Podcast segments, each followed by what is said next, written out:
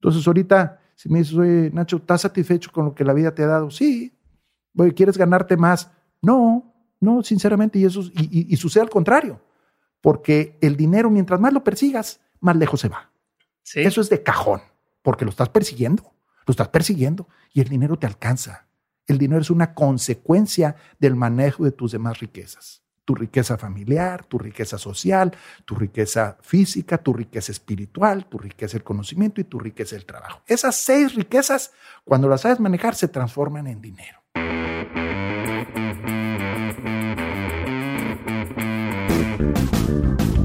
Hola a todos, yo soy Diego Barrazas y esto es Dementes, el podcast en el que me dedico a tener conversaciones con aquellos que se han atrevido a crear su propio camino y que todos los días toman acción para acercarse a cumplir sus sueños. Todo esto lo hago con la intención de desmenuzar sus experiencias, entender su forma de pensar y tratar de encontrar entre su historia los aprendizajes, las herramientas y la inspiración que necesitas tú para tomar decisiones y dar el siguiente paso hacia adelante. Antes de contarles del invitado de hoy, quiero solo agradecerles a todos los que tomaron el tiempo de ir a nuestro Meetup en Ciudad de México. Fue un gustazo conocerlos a todos en persona, de verdad no me esperé que fueran a ir tantas personas y que fuera a ser una experiencia tan buena como lo fue. Ya lo podrán escuchar en mi voz ahorita que les hago la introducción, pero bueno, se los agradezco muchísimo y nos vemos en el siguiente Meetup de Dementes. Estén al pendiente en nuestras redes sociales, en Instagram como arroba Dementes Podcast y en todos lados por ahí podrán enterarse. Ahora sí les cuento. Hoy les tengo un episodio muy bueno con Nacho Landa, mejor conocido como Fuego Landa, y ya se darán cuenta porque yo llegué con él eh, a través de Kenji López porque son socios en Urbita. Y antes de empezar voy a contarles un poco de quién es él usando sus palabras. Nacho fue un amansador de caballos frustrado hasta los 55 años y ya no lo tumban los caballos y yeguas en los que se monta ya se dio cuenta de que está menos pendejo de lo que parece y que sus nietos le dicen muñeco y sus yernos don fuego, que ha echado a perder menos de lo que ha logrado y por eso puede mantenerse. Y que lo mejor es que en las cosas que lo regó fue en lo suyo y no en lo ajeno. Que nunca lo contrataron pues nunca aprendió a obedecer y que nunca buscó broncas, pero los que se pelearon con él ya no lo volverían a hacer que fue guapísimo y fuerte y que ahora solo le queda lo formal, que su madre decía que era un animal bronco y abrupto y hoy es un noble, mancebo y educado caballero. Que nunca una mujer le rompió el corazón, pues solo tuvo una y le sigue queriendo. Que es un excéntrico, moderado y patético mentiroso, piadosamente benévolo. Fue excelente estudiante y retador alumno, polifacético en actividades económicas y muy ahorrador que es el mejor enemigo, que es buen deportista, juguetón y nada competitivo. En fin, Nacho es un emprendedor en serie con muchísima experiencia y hoy hablaremos un poco sobre cómo hace lo que hace, cómo ha logrado lo que ha logrado y por qué. Así que espero que disfruten mucho este episodio. Muchas gracias por escuchar. Y solo para que sepan, fue grabado desde Urbita, Victoria, así que si ven los videos van a darse cuenta de dónde estamos.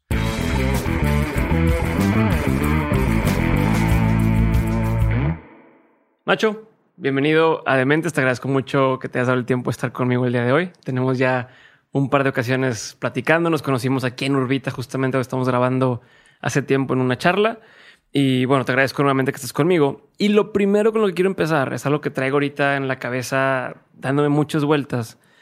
Y es que, digo, durante toda tu vida has estado involucrado en muchos proyectos y actualmente estás involucrado como socio en muchos proyectos también.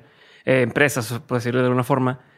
Y ahorita traigo yo eso en mi vida, ¿no? Tengo mi bebé recién nacido, bueno, ya tiene cinco meses, tengo un par de, negocios, estoy en socio en otros lados, haciendo consultoría por unas empresas y siento que me estoy empezando a volver loco. Y yo a ti te encuentro, pues dentro de tu locura, muy cuerdo y, muy eh, enfocado y haciendo las cosas muy bien y quiero entender cómo le haces, güey. ¿Cómo le haces para no sentirte abrumado? ¿Cómo le haces para todos los días levantarte y darle el 100 a cada una de las cosas. Normalmente no empiezo por aquí, pero quiero empezar por aquí porque traigo esto hoy. Hoy especialmente me siento abrumadísimo. Güey.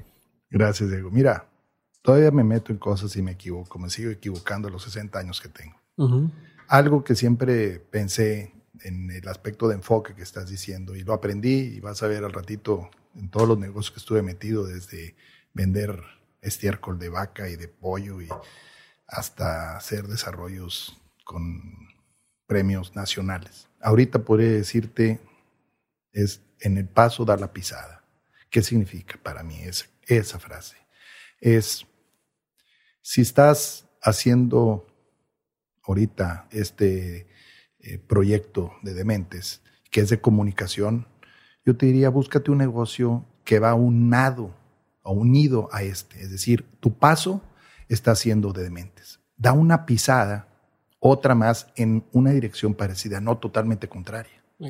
Entonces, eso hace que te vayas de alguna manera haciendo una sincronización. Entonces, y hay veces que necesitas tener negocios diferentes, porque como se dice, trabajas haciendo adobes, lo cual también me sucedió. Hacía yo adobes y me era muy divertido. Entonces, hay trabajos que te van empujando a, a necesitar hacerlo porque ya empezaste y que te gusta, pero hay cosas que no te van a gustar hacer dentro de ese mismo negocio. Nomás que sabes que las, es necesario que las hagas para sacarlo adelante. Yo te diría, si el, el abrumamiento, cuando me pasaba a mí, mm, pensaba lo siguiente, y todavía lo pienso, ¿eh? es si lo dejo, ¿qué es lo que gano y qué es lo que dejo? No qué es lo que pierdo. Okay. Porque el perder a veces cuesta trabajo, sino más bien qué es lo que dejo. Y ahí viene otra frase que normalmente me digo a mí mismo, es hay que saber perder. Y perdiendo ganas. Okay. Entonces hay que saber dejar algunas cosas que dices, no está en, no está en mi misma dirección. Y eso te vas enfocando y vas haciendo, pues tu lista de prioridades. Y es bien fácil hacer tu lista de prioridades y de tus valores. Es, y si las, las mencionas y tú te pones una lista, haces y dices, a ver, ¿cuánto tiempo le dedico en mi mente a cada, a ese pensamiento? ¿Cuánto tiempo le dedico de mi pensamiento? ¿Cuánto tiempo, cuánto dinero le meto? Y básicamente, ¿qué es lo que me da satisfacción? Entonces, cuando te concentras en esos tres básicos puntos, y vas a decir en qué tanto tiempo le meto en mi mente, pues vas a saber que se está en tus prioridades. Entonces hay veces, yo en lo particular, y así lo pongo en todo, es para mí, viéndolo como un aspecto a lo mejor materialista, verlo así, pero dentro de este contexto que estamos platicando de negocios, de jóvenes y todo, es,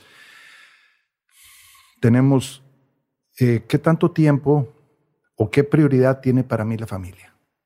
Y es bien fácil. Yo me decía, no, es la primera prioridad porque la familia, mira Nacho, no te hagas loco. ¿Cuánto tiempo le dedicas a la familia? En tu día. No, pues, pues, a mi señora y a mis hijos pues le dedico dos horas. Ok. ¿Cuánto dinero le gastas? No, pues le gasto ocho. Ah, ok. ¿Y qué satisfacción te da? Pues me da mucha, a veces, ay, qué gorro, porque tengo que dormir, no puedo dormir, niño está recién nacido, o a veces el, tengo que ir por la niña a la fiesta en la noche. Entonces, yo me llegué a dar cuenta y te soy bien sincero, que mi prioridad primaria, la mera verdad, nunca fue la familia. Hasta hoy. Hasta hoy, como a los 58, puedo decir que brinco. Mi primera prioridad en los negocios. Era lo que más dedicaba tiempo, es a lo que más le gastaba dinero y es la que más satisfacción me daba. Entonces, cuando acepté eso y dije, bueno, está dentro de mis valores y también dentro de mis prioridades. Qué mal, Nacho, que porque, ¿cómo que la familia la tienes en segundo lugar? Y a veces la familia en general, a mi señora a veces la tenía en tercero o en cuarto. Y claro que se me hacían las broncas.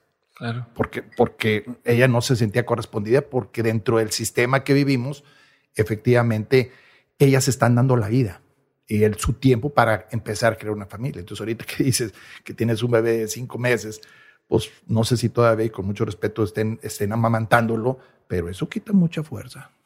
Y si vemos a final de cuentas cuánto es lo que le inviertes y cuánto es, pues ella le está invirtiendo tiempo y vida. Y uno está así, le pone uno el dinero, pero no es lo mismo. No es lo mismo. Entonces, en ese sentido, yo te diría, ve, reduce, si los negocios que empezaste no están en la misma paso que de la pisada, el paso, que no estén juntos, pues trata de hacerlo, que se vayan juntando. Y si hay uno que te gusta mucho, como por ejemplo en mi caso particular, a mí me fascinaba ir a sembrar y tener mis nopales. Ahorita ya cambié mis nopales por mis caballos y para mí parecería que es negocio y buscaba que era negocio, pero eso me compensaba, me daba mucha paz para poder estar haciendo otras cosas que me incomodaban en ocasiones del negocio. Y no me necesariamente me daba más dinero eso, sino que me daba la fuerza para estar en tranquilidad y con gusto y decir, ok, vamos a darle. Entonces, ahorita sí, en ese aspecto yo te puedo decir, hago actividades que me ilusionan mucho, que me dan, bueno, la palabra ilusión no quiero, porque va a ser en otro contexto, creo que lo vamos a poder platicar, más bien que me dan mucha satisfacción y que estoy en búsqueda de esa constante satisfacción. Entonces, porque para mí es montar a caballo, para mí el jugar con los caballos, el divertirme, eso me, y además me enseña actitudes que necesito tener en los negocios o también en mis actividades personales, familiares o de relaciones con las personas. Entonces, yo eso así, eso es uno. Lo otro es saber delegar, saber delegar. Me cuesta muchísimo. No, a todos, porque no lo van a hacer igual que tú. Eso tenlo por seguro, dependiendo que estés delegando. Claro. Si estás delegando una actividad que es dentro de tus características personales innatas, vamos a decir que te veo que eres creativo, pues no lo van a hacer igual que tú. Eso tengo por seguro. Entonces hay que aprender a que, bueno, a lo mejor se va a lograr hacer en un 70 o un 80%. Este, y si llegas al 80% de lo que se, de que la otra persona te lo realice, estás del otro lado. O sea, no le pidas más. Inés, ¿por qué no se le ocurrió esto? ¿Por qué, no se, ¿Por qué se lo tengo que decir? Pues porque tú estás siendo creativo, délégalo. Entonces, cuesta trabajo y también cuesta trabajo decir, guau, le voy a tener que pagar una la nota que yo me podría ahorrar. Págasela. no te duermes. Mientras estés arriba de punto de equilibrio y que tengas los bien puestos los objetivos, págalo. Eso me sirvió a mí mucho, mucho. O bien, asóciate con alguien que sabes que esa persona tiene esas características y van a poder hacerlo juntos. Y hay que aprender a compartir y repartir. Es decir, a mí siempre me ha gustado la frase que que les digo, yo no sé sumar ni restar, nomás sé multiplicar y dividir, en el sentido de para dividir las partes que nos tocan. Entonces eso es, eso es muy padre porque dices, ok, yo voy a multiplicar y lo voy a dividir entre lo que nos tocan. Y restar, no, hombre, no, no, no te pongas a... Y sumar, pues es de uno en uno, no, no, sumar, no, es mejor multiplicar. Está chingón. Está chingón. Y no te pasa, pero no te pasa porque justo eso de, de delegar, o sea, conceptualmente digo, perfecto, quiero hacerlo, hay que hacerlo, es lo que tengo que hacer, pero luego no encuentro el tiempo de sentarme a delegar. O sea, estoy tan enrolado en, en tengo que hacer esto, sacar esto, sacar esto, que siento que hacer una pausa y delegar me va a tomar más tiempo. No sé si te pasa eso. Y, no, totalmente, porque muchas veces tú lo vas a poder sacar en 20 minutos o en dos días y la otra persona se tarda una semana. Y así es.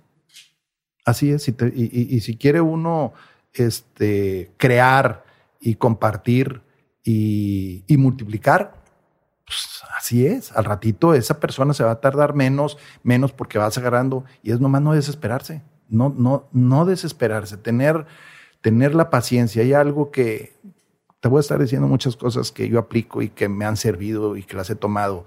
Es una es pedir poco, esperar menos y agradecer mucho. Eso me lo dijo un amigo, este entrenador de caballos, Miguel Rojas, que lo había escuchado de alguien más. Y entonces está formidable, porque en todo tú puedes decir, ok, exijo poco, pero sé lo que exijo. Espero menos para no frustrarme y agradezco mucho lo, que hayan hecho. Entonces, eso motiva a la otra persona, aunque sabe, porque se dan cuenta. Si, si llegaste a un, a un parámetro de decir, esto es lo que buscamos, y se obtuvo el 80%, el 85%, no, hombre, man, date por bien servido. Nomás, no bajes del 70%. O sea, el 70 todavía, el 75 todavía, pero ya menos ya no es lo suficiente. Entonces, algo bien importante dentro de lo que también digo es, me puedo equivocar en contratar, pero no en despedir. Eso es fundamental. Si ya viste que no, no, y se acabó, vámonos. No, no, no, no le dudes más, aunque, ay, es que otra oportunidad, ya, ya, ya, ya, ya. Si están dando otra oportunidad, solito te vas a encharcar. Eso es ley. Chingón. Ahorita mencionaste que cuando estabas diciéndome que, voy a dejar contra perder, hiciste énfasis en dejar en lugar de usar la palabra perder. ¿Por qué? ¿Cuál diferencia para ti o cómo se siente distinto? Mira, cuando pierdes es porque abandonas, es porque ya no quieres saber más. Y cuando dejas, eh, lo dejas a un lado, es lo aceptas y, y le das su lugar y entonces tiene un lugar, ya no lo, no lo abandonaste, sino que lo mantuviste en un lugar. Entonces, eso para mí en, en, la vida o en los negocios, en las relaciones, eh, es como honrarlo, honrar eso que hiciste. Porque cuando tomas las decisiones, que también he tomado las otras, ahorita te platico. cuando tomas las decisiones, siempre las tomas porque crees que es la mejor decisión. Entonces, esa decisión en ese momento preciso fue lo mejor. Luego pasa el tiempo y decimos, chin, me equivoqué, fracasé o, o, mi decisión estuvo mal. Ah, caray. Pero resulta que en el momento que la tomaste, tú tienes todos los elementos para decir, esa es mi mejor decisión o la que más me conviene. Pasó el tiempo y dijiste, fracasé. Y luego pasan los años y dices, qué experiencia me dio esto, qué barbaridad. Pues bueno, entonces fue error o no fue error o qué, qué. Entonces, realmente las decisiones en este sentido siempre es mejor no abandonarlas, sino decir, ahí la dejo porque se convierte en una experiencia. Mientras que si la abandonas y la maldices, la entierras y la... entierras y la maldices, este, al ratito va a volver a salir porque no, la, no tuviste la actitud de agradecimiento a ese momento que tú, fuiste muy consciente en hacerlo. O sea, como dejar es como soltar, como... Exactamente. Ok. Soltarlo, déjalo ya, déjalo, no, no, no, no estés detrás, ¿verdad? Entonces, este, así es, me sentí entendido con lo que estás diciendo. Buenísimo. Y porque tengo varias preguntas de, hacia atrás, pero antes ahorita mencionaste el tema de ilusión. Y en, otro contexto significa algo distinto. Bueno, la ilusión es algo que tienes como un sueño, en donde es algo que cuando la palabra ilusión, que es muy diferente al deseo o al, o al, al concepto de búsqueda de lograr, la ilusión no llega, es una ilusión, es algo que es, es iluso, o sea, no existe en realidad. Entonces, si basamos mm, y decimos, híjole, mano, es que quiero tener unos hijos súper fuertes, estudiosísimos, que se parezcan a mí, que este... ¿Qué tal el piropazo que me ¡Wow! No. este, pues no va a pasar, van a estar más guapos y más fuertes que tú. Entonces fue una ilusión pensar que van a estar como tú, ¿no? Entonces, este, lo cual a mí en la realidad me pasó. Mis hijos son más inteligentes que yo, son más bien parecidos, más fuertes que yo.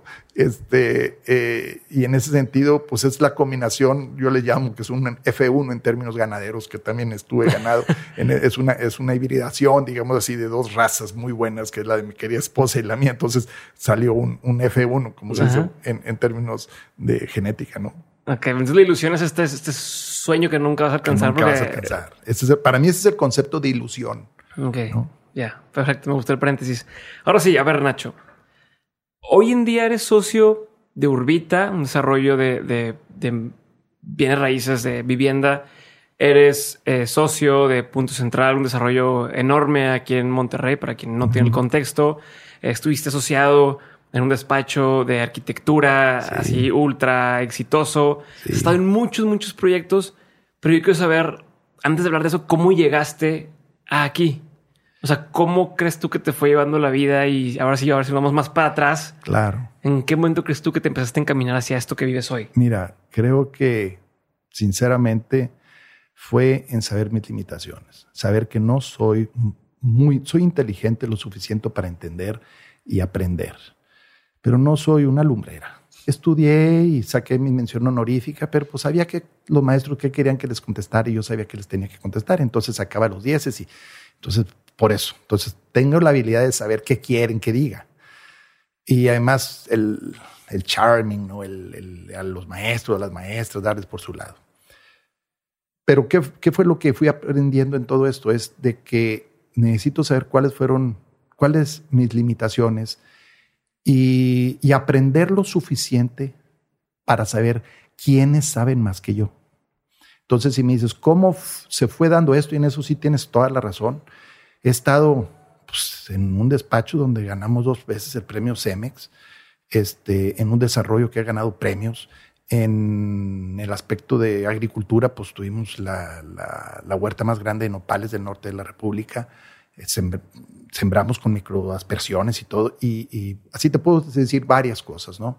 La tecnología igual. Mi secreto cuando me dicen, oye Nacho, ¿te especializaste en algo? No, yo me especialicé en no ser especialista. Es decir, de saber y encontrar quiénes son los que saben mejor que yo y juntarme con ellos para poder ver en cómo nos complementamos. Y eso ha sido, sinceramente, eh, lo que me ha ido enriqueciendo. No puedo decir que mis logros y todo eso, porque no son míos. O sea, yo, yo, yo fui parte de eso. Es como aquí, si me dicen Urbita, pues me encontré con Kenji, nos conocimos por el tema de los adobes y yo veo la gran capacidad que tiene él, mucho mayor que yo, en diseño, en conceptualización de muchas cosas.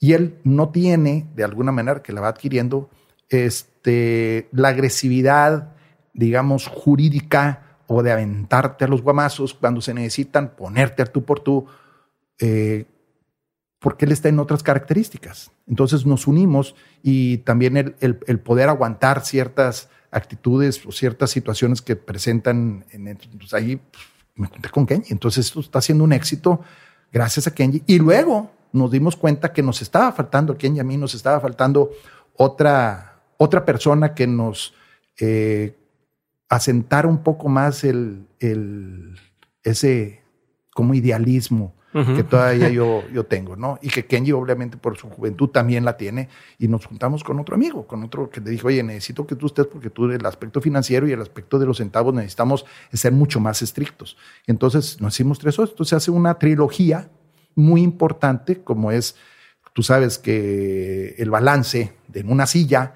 es siempre va a estar en, balanceada una silla, se va a sostener y no va a estar moviendo si está en tres patas. Si le pones cuatro, mm, ya empiezas a veces la cuatro tienes que ajustarle y cuando siempre estás en tres, aunque estén, siempre está sentado los tres. Entonces, eh, en ese sentido, puedo decirte, eh, eso ha sido para mí el, la clave de lo que he ido haciendo, saber con quién me asocio, saber, saber que, que sepan más que yo y que ellos se sientan que yo los complemento. Eso es fundamental, sentirse que yo los complemento. Entonces, en los negocios que yo he entrado, eh, he entrado no exclusivamente por aportación económica, en muchos no fue por aportación económica, fue por, por el, esa complementarización que nos damos entre los socios. Y, y, eso entonces va surgiendo porque aquí es donde se aplica el uno más uno, no dan dos. Y el uno más uno más uno no dan tres, dan a veces seis o dan ocho. Si tienes esa complementariedad porque se da ese... Se multiplica, como se decías. multiplica, totalmente se multiplican, se multiplican. Y, a ver, tengo varias preguntas de todo esto y quiero desmenuzarlo, pero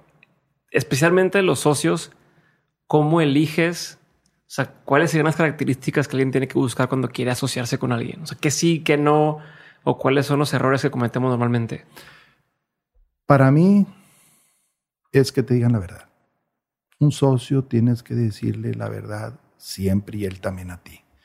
Dos, si el socio va a trabajar en la empresa, tiene que estar dispuesto a que a veces ya no va a poder trabajar en la empresa y no por eso va a sentir.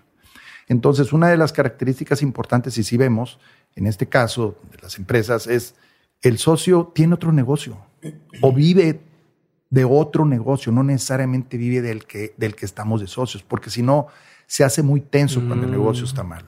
Se hace muy tenso. Entonces, es difícil porque siempre te vas a equivocar. Siempre vas a tomar, va a haber una mejor decisión que haber tomado, definitivamente. O a veces las circunstancias no te ayudan a mantener esa, ese crecimiento y a veces, chin, necesitamos bajarle el sueldo, necesitamos apretar. Y cuando es un socio que trabaja y que depende de ese negocio, es muy difícil. Yo, yo no lo recomendaría. Yo, si te vas a asociar con alguien, y que va a trabajar en una empresa, sino más que no depende económicamente del, negocio. Que sea algo que sí trabaja y está, pero que tiene otro ingreso para que pueda él tener la tranquilidad de que se puede ir y no se queda sin comer.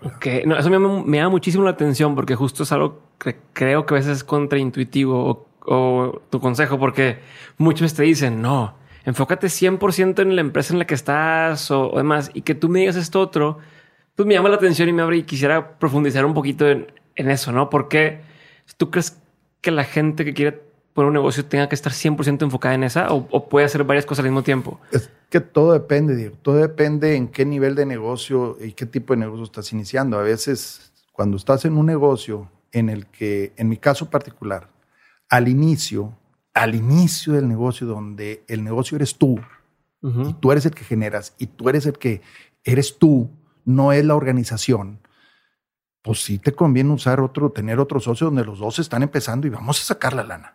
Y vamos los dos a unir esos esfuerzos.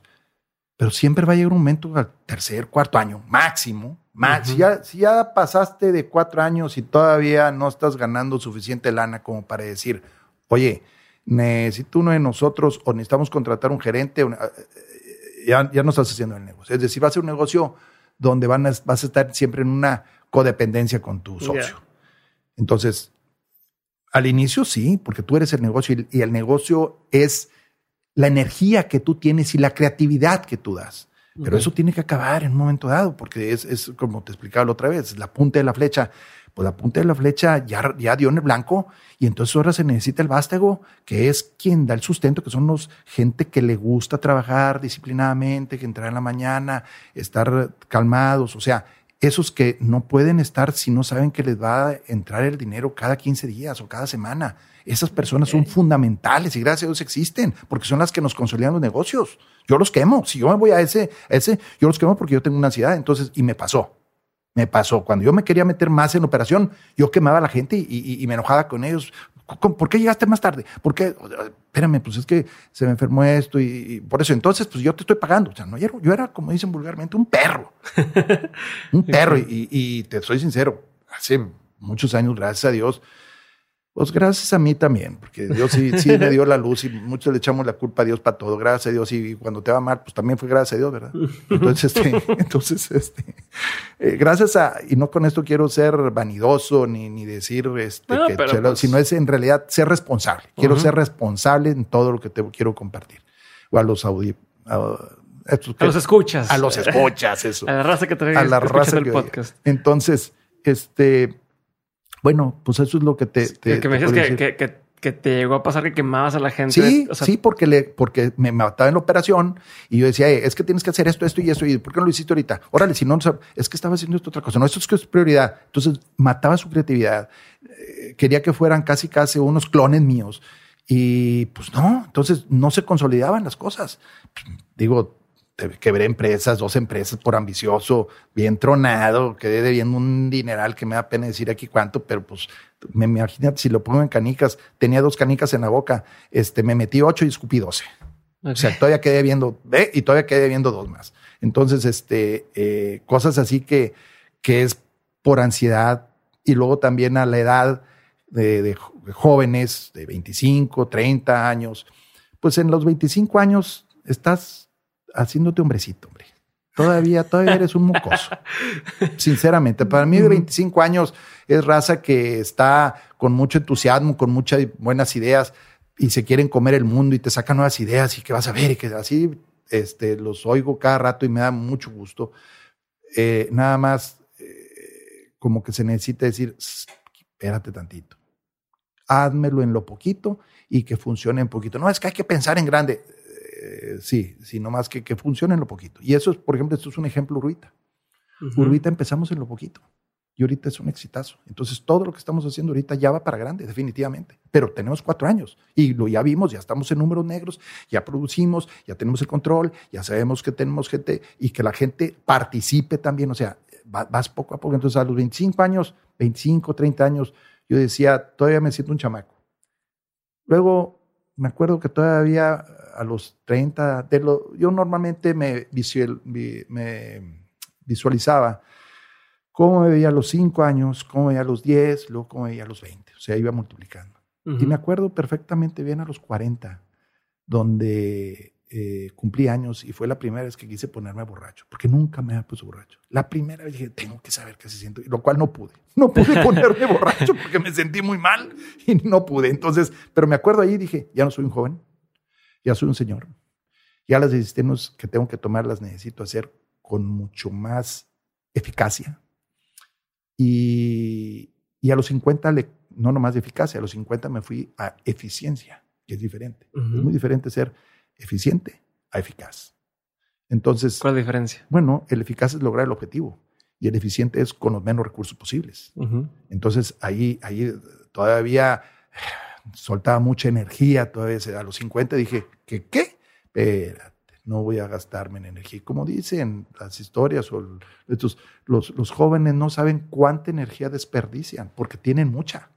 Entonces, si te quedas quieto y ves y escuchas y te paras tantito, este, bueno, a mí, me, a mí me sirvió mucho haber quebrado los 31 años.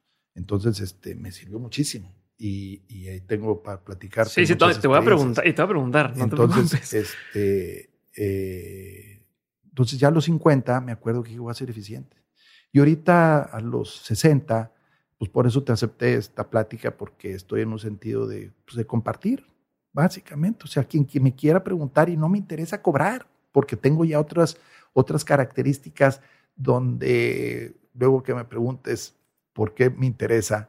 Este, no, cuéntame, cuéntame, cuéntame, eh, no sé si te había platicado y hay un, hay un programa que este, se llamaba en español El Justiciero, hace muchos años, estás hablando hace unos 30 años. Era un viejón que tenía cerca de 70 años y que él ayudaba a otras gentes y, y, vivía de alguna manera, aunque hizo su dinero, este, vivía en el que le hacía favores a otras gentes. Y lo único que les pedía, les decía... ¿Qué tipo de favores les hacía?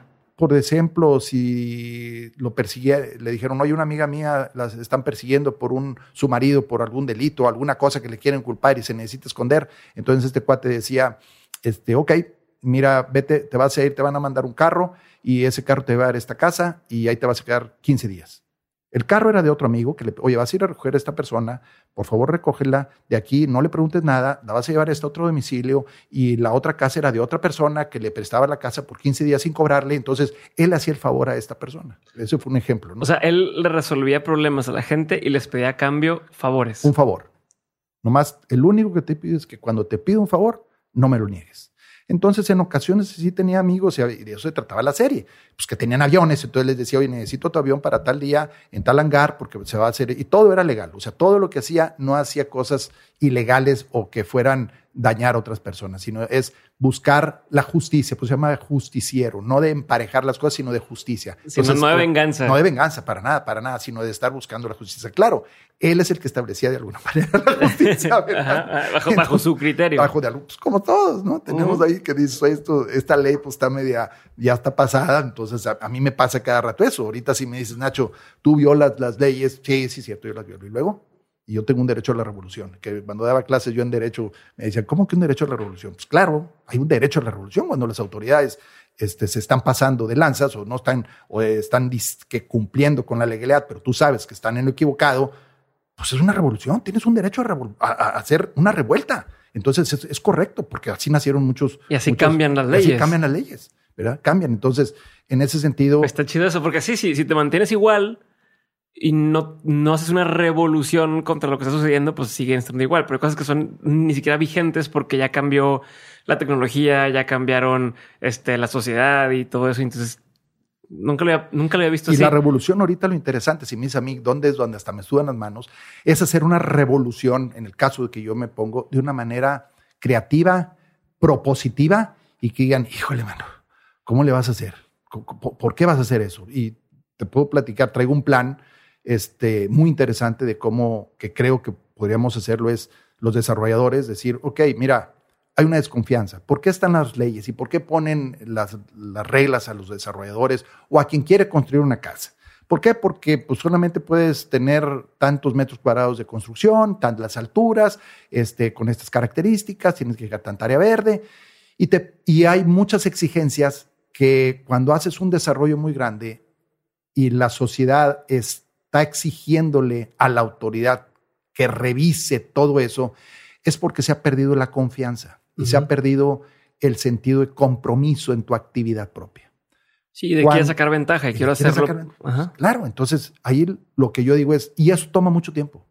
Eso hay veces que las autoridades se tardan 8, 9, 10 meses para que te den un permiso, cuando podrían perfectamente bien, si el desarrollador y los propietarios se hacen responsables, puedes, puedes hacerlo como ya hay municipios al día siguiente, nomás que si te pasas, la pagas. Y no que te amparas y que no, no, no, no, aquí no se vale hacer tranzas. Entonces, eso ahorita, si me dices, si quiero hacer una revolución, o sea, cambiar el status quo para que podamos decir, oye, yo quiero empezar mañana, aquí están todos los datos, aquí está todo. Y además te voy a firmar algo que no me van a parar o que voy a, voy a cumplir. Y, en esto vas a poderme dar ir a inspeccionar. Es hacerte responsable. hacerte responsable. Que eso es lo que pasa, lo que, lo que sucede. ¿Por qué las leyes, no todas, no todas, pero sí muchas, Es, necesitan tener, como se le dice políticamente o en, la, ley, en el, en el léxico común, dientes. Es decir, que te puedan penalizar. Pues porque si no, no te da miedo. Y si, si no te muerden, pues este, dices, no, pues acá no me pasa nada. Entonces, ¿por qué tenemos que actuar así? ¿Por qué tenemos que hacer eso? Eh, cuando perfectamente bien podría ser de otra manera. Entonces, es, es, ahí donde en el caso de nosotros hay que saber también tener tu ambición muy clara, no ganar todo lo que puedes ganarte. Ese es un error. Es ganar lo que te debes de ganar. Es, es, ¿y cuánto te debes de ganar? Con lo que puedas vivir, con lo que puedas darle también, si eres creativo y eres un empresario, a otras gentes fuentes de trabajo. O sea, es, otro concepto el que a mí me ha llamado mucho la atención. Entonces, ahorita, si me dices, oye, Nacho, ¿estás satisfecho con lo que la vida te ha dado? Sí. Oye, ¿quieres ganarte más? No, no, sinceramente, y, eso, y, y sucede al contrario, porque el dinero, mientras más lo persigas, más lejos se va. Eso es de cajón, porque lo estás persiguiendo, lo estás persiguiendo y el dinero te alcanza. El dinero es una consecuencia del manejo de tus demás riquezas. Tu riqueza familiar, tu riqueza social, tu riqueza física, tu riqueza espiritual, tu riqueza del conocimiento y tu riqueza del trabajo. Esas seis riquezas, cuando las sabes manejar, se transforman en dinero, porque es un medio. Entonces, esa, ese dinero, a final de cuentas, es una fuente concentrada, digamos, de las demás riquezas para poder volverlas a invertir. Te voy a poner un ejemplo. Normalmente todos invierten los papás, invierten los hijos y en la universidad. Y dicen, no, pues para que le vaya bien. Entonces, invierte el señor un dinero de su trabajo o de lo que heredó o de algún aspecto hasta la iglesia. La iglesia que hace, pues de lo que cobra en las limonas, o sea, su negocio espiritual lo tiene y hay que verlo así, es un negocio espiritual, este, en buen plan, eh, pero tiene que vivir porque le da paz y le da tranquilidad y le da riqueza a los otros con esperanza. Luego platicamos de la, de la religión también. Este, pero entonces, en ese aspecto, eh, invierte en, en, el joven, en su hijo, y su hijo está invirtiendo él en estudios. Entonces va agarrando la riqueza del estudio. Al ya tener la riqueza del estudio cuando se recibe, eso lo va y lo aplica en la riqueza del trabajo obtiene trabajo o hace una empresa. Y eso se transforma en dinero. Si esa persona no se cuida y no está manteniendo su riqueza de lo físico, al rato se siente mal, al rato le dio una angustia, al rato le dio la cabeza, al rato le dio sarpuido, al rato le dio, se le cayó el pelo de las manchas. Entonces tiene que agarrar dinerito de esa riqueza que hizo el trabajo para invertirla en su salud y volver a, balancear su riqueza de la salud porque la perdió por andar desbalanceado. Está chingón este ejemplo. Entonces, y así te puede ir con la familia. Entonces, ¿por qué a veces la, la, familia que haces? ¿Cómo inviertes en la familia? Pues a la familia la llevas a cenar, invitas a tus papás, las llevas de vacaciones, que te dé gusto, o te invitan a ti. Entre más tiempo le dedicaste a hacer dinero en el trabajo, más descuidaste a la familia, entonces tienes que compensar con una vacación o una cena y se te va dinero, y entonces estás el flujo de dinero o, vale O te divorciaste, papá. O ya se te fue y te salió lo más caro. Ese es el negocio más. El, lo más costoso es perder la riqueza de la familia, porque además pierdes una, una tranquilidad que la pueda volver a, alcanzar. A veces toca mala suerte o no mala suerte. La mala suerte para mí no existe. Eh, no, quiero corregir, es, no existe la mala suerte.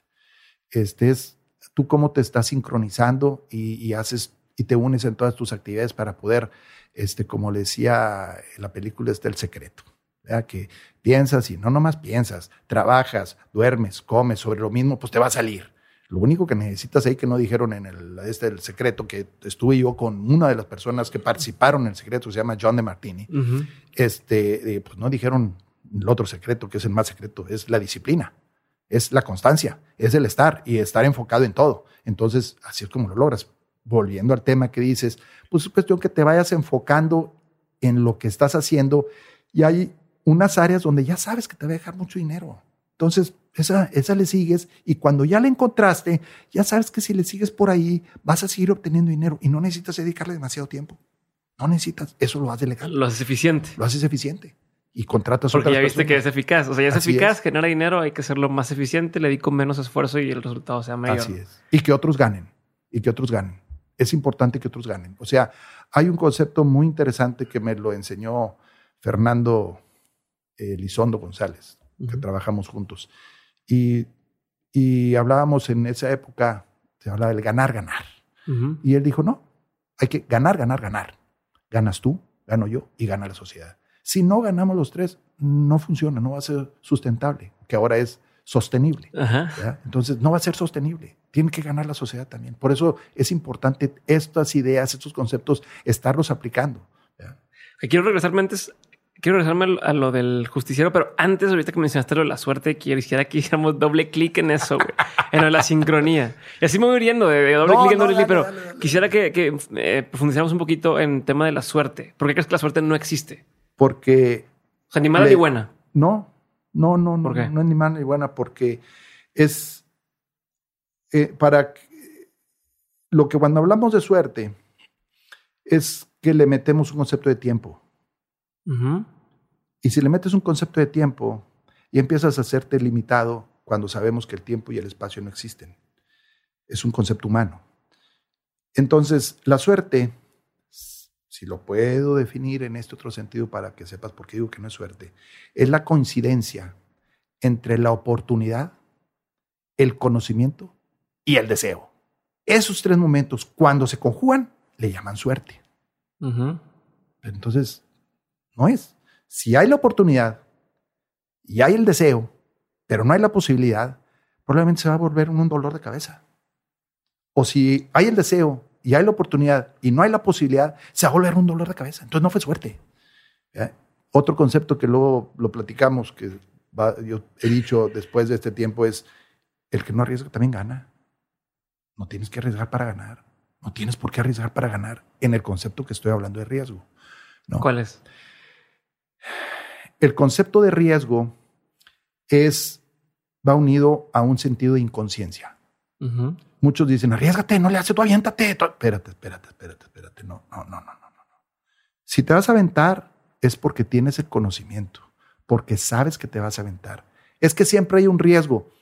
Entiendo el concepto de circunstancias que están fuera de tus manos, pero cuando pueden estar dentro de tus manos y ahí es donde ves ya no tienes el riesgo porque lo tienes medido. Compras seguros, haces, tendría que ser una catástrofe que ahí sí está totalmente fuera de tus manos.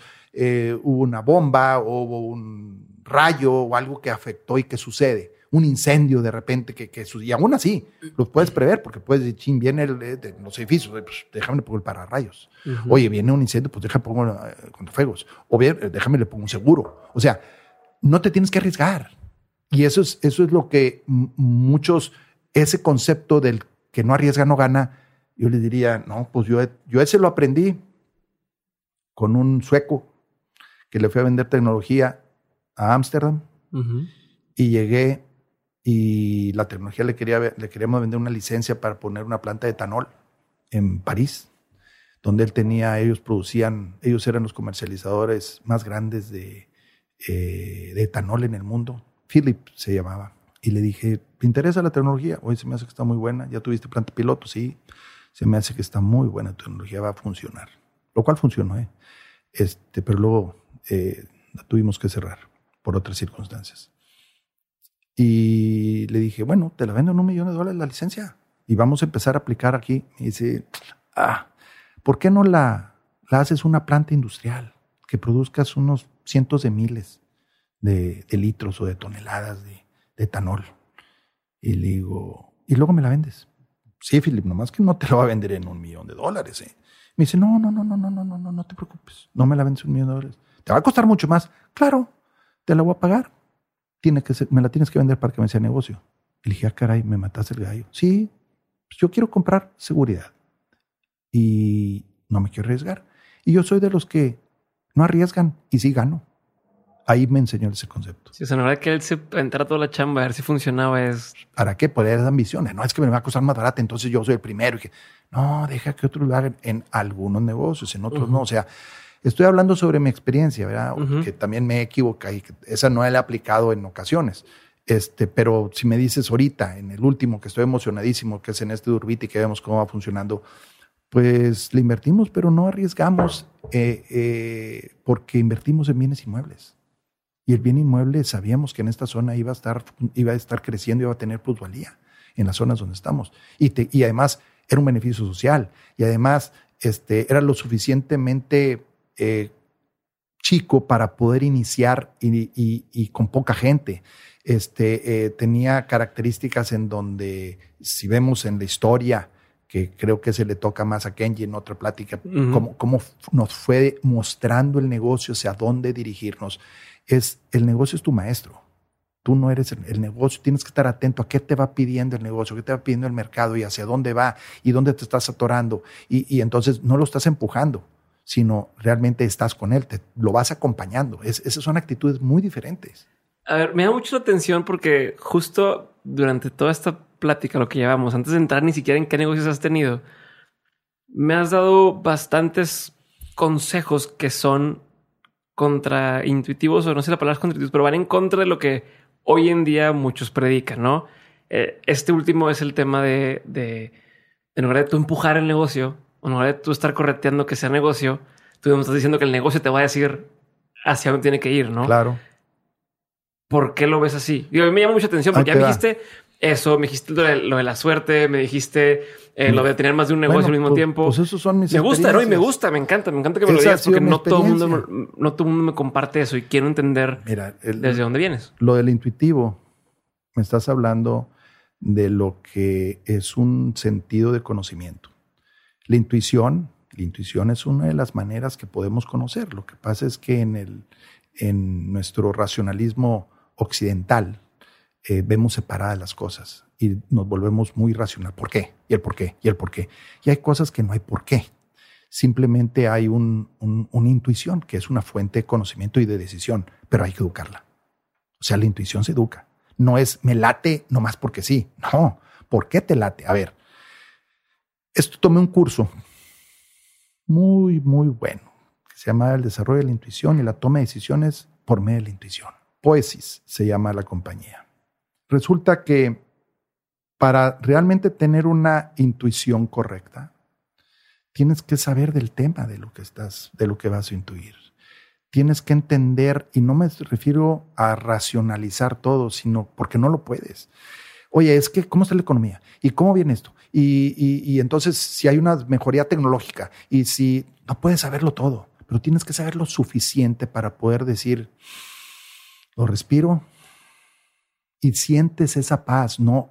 La intuición, cuando decides por intuición, no te está latiendo el corazón a, todo lo que da, ni estás con la euforia de decir, me late, es que yo sé, es que no, no, no, no, no, no, no vas a decir eso, sino es decir, cuando decides por la intuición es, mira, hay algo que racionalmente no entiendo. Sin embargo, los elementos que logro percibir en lo que influye a lo que me voy a decidir los conozco lo suficiente y me siento tranquilo con eso. Sé que si voy a hacer unos departamentos, todavía no sé si realmente van a tener completamente éxito, porque el mercado o un estudio de mercado me dijo, no, es, a ver, fíjate que me senté a platicar con gente mayor eh, eh, aquí en Monterrey, ya se empieza a ver la necesidad de que haya departamentos especializados para gente arriba de 60, 65 años que quieren dejar sus casas grandes. Okay, ¿Cuántas gentes son? No, pues ya platiqué con uno, platiqué con otro. Fíjate que hubo un estudio de mercado, luego veo los ingresos que tienen, cuánto va a costar la, el mantenimiento, el lugar donde se mueven. Entonces empiezas a, a sentir a la sensación y a decir, es que, pues haz un estudio de mercado Sí, nada más que hay elementos que están en el aire que eso no se respira, eso se respiran, eso se sienten. Lo empiezas ya con toda la experiencia de qué tipo de oficinas o digo, qué tipo de departamentos, de usos mixtos, eh, de usos mixtos, eh, empiezas allá a sentir las cosas del ambiente porque ya estás educado. Entonces sí vas a decir, es que lo sé, va a tener resultado. ¿Por qué? Porque ya lo sé. Oye, explícamelo. No te lo puedo explicar. No te lo puedo explicar porque es toda una experiencia que es holística. Se unen todos los elementos. Entonces, para eso, efectivamente, yo te diría, como jóvenes, yo les diría, hey, vayan y platiquen con gente. Yo tenía asesores. Uno de ellos, que en paz descanse y que lo quise mucho, este, don Memito Zambrano. Una vez me acuerdo que llegué y le dije, don Memo, quiero eh, exportar a Japón un nopal. Estaba en plena situación en Nopal de que las capacidades y el gobierno daba apoyos y todo. Y, ah, ¿quieres exportar a Japón? Ah, le hablé y le dije, oye, Meito, quiero que me dé una asesoría. muy, muy lindo. Una hora. Tienes una hora.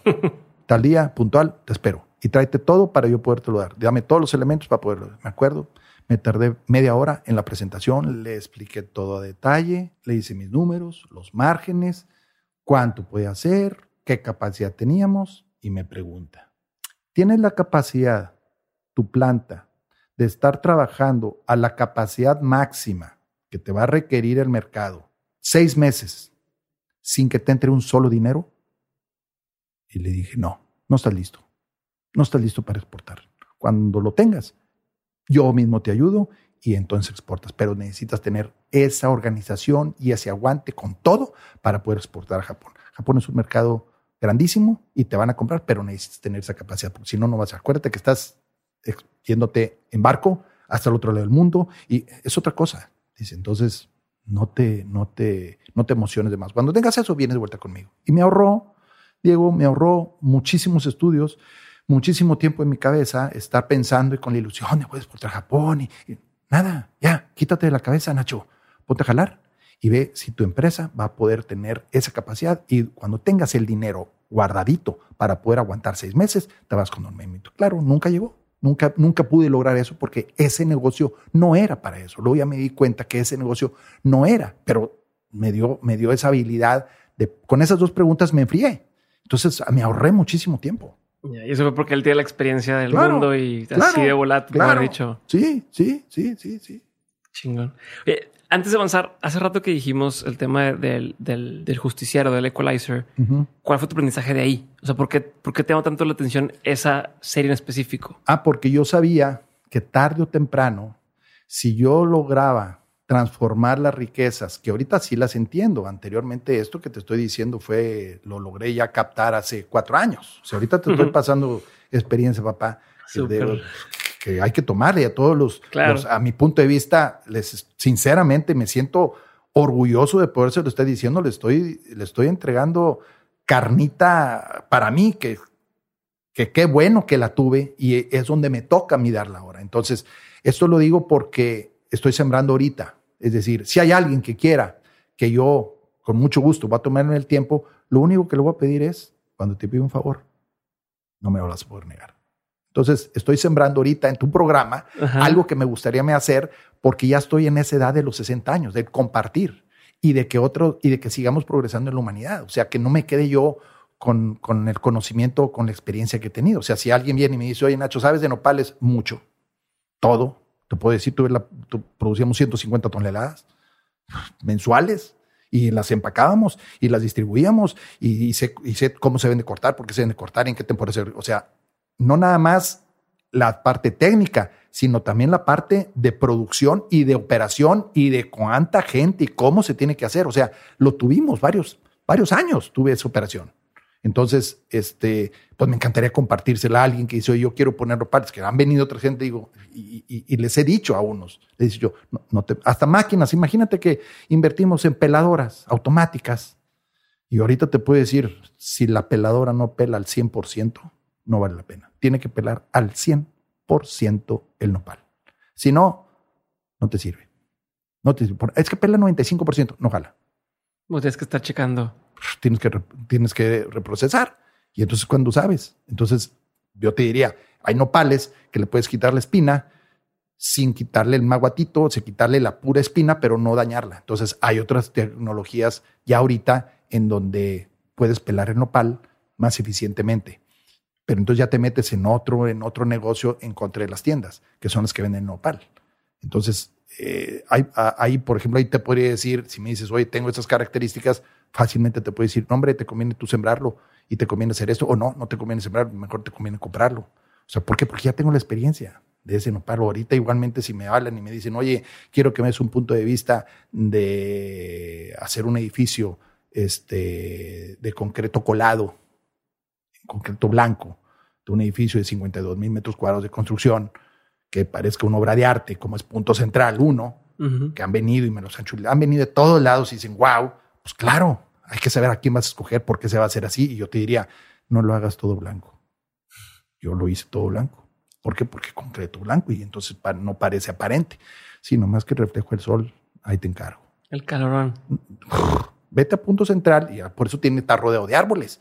Y estamos poniendo sombrillas, estamos poniendo otro. O sea, y todavía no acabamos. Ya cuando acabemos, vas a ver un punto central que va a ser una ciudad medieval moderna, donde es con mucha calma. O sea, es, un, es un, es un, es un, no es un, es un desarrollo no con, eh, para que venga mucha gente, sino es un desarrollo de vivienda, básicamente, con, de usos mixtos. Entonces se pueden meter ahí en, en, Punto Central Monterrey, va a aparecer un montón de fotos y de todo, vas a ver qué padre. Ya, me gusta. Entonces el tema del, del, equalizer es el tema de, de, tener riqueza por compartir y tener riqueza de, de, de, relaciones, no tanto de dinero. Que si te cuentas muchas veces el dinero no te, o sea, no te puede comprar relación y la relación te puede llevar mucho más lejos que, claro, que 10 pesos. No, no, Ahorita las, a mí si me dices, Nacho, eh, la satisfacción de poderte estar diciendo esto no tiene precio. O sea, no tiene precio. Son cosas que cuando ya estás con lo suficiente para poder vivir tú, tus hijos y tus nietos y hasta tus bisnietos si quieres, eh, la necesidad económica no va por ahí. O sea, es, es otras satisfacciones. Prefieres fomentar la riqueza social, que es esta. Si me dices, Nacho, le estás invirtiendo en la riqueza social. Claro, le estoy invirtiendo. Por eso estoy aquí. Y no como, como que quiera yo ganar algo, sino a lo mejor mis hijos, mis nietos, tú, otras gentes que se van a poder entrelazar y van a decir, oye, ¿qué, qué me sirvió esto que escuché? Y entonces este, se hace más rico el mundo. Esa es la neta. O sea, me emociona, eso es. Así de simple. Me gusta. Hola, soy Diego otra vez y ya sabes que en menos de un minuto regresamos con el episodio, pero antes quiero hacerte una recomendación. Si estás escuchando este podcast, existe una gran posibilidad de que seas el tipo de persona que esté involucrada en muchísimos proyectos al mismo tiempo, que busca formas de ser más creativa, que sabe que su salud es clave y que no solamente sueña con hacer cosas chingonas, sino que ya las empezó a hacer. Si, si eres ese tipo de persona de la que estoy hablando, entonces te recomiendo que pruebes Hack de Nutrox, un suplemento que a mí me ha ayudado a mantenerme al 100 y que tiene a mis amigos preguntándome que cómo es posible que me rinda tanto el día.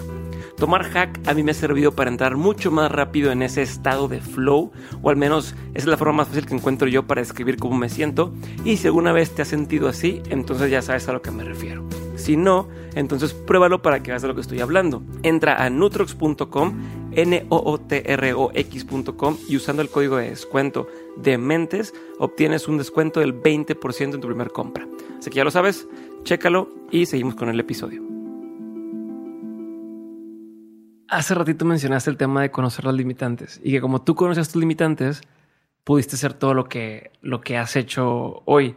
Y es otro de estos consejos este, no populares que te dicen, no, tú no tienes límites y tú puedes y demás.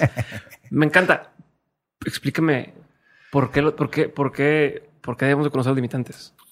Pues porque si no afectas a muchos y puedes dañar a muchos sin intención. Porque hay gente que cuando estás muy seguro y tú crees que puedes, y realmente te pones en un aspecto, es que yo sé, yo puedo, y, y, no te pones a conocer tus limitantes, a veces te puedes llevar entre las patas a mucha gente que confío en ti y que dice, ni modo, me equivoqué. Por eso, pues, porque no sabes tus limitantes. Ups, espérame, no se vale. No se vale. Si confío en ti, y para mí el sentido de confianza es el, el abandonar tu quehacer en otro, pues si y tú aceptaste que ellos abandonaran en ti su quehacer, pues espérame tantito. Y tú le dijiste, confía, yo lo voy a hacer por ti.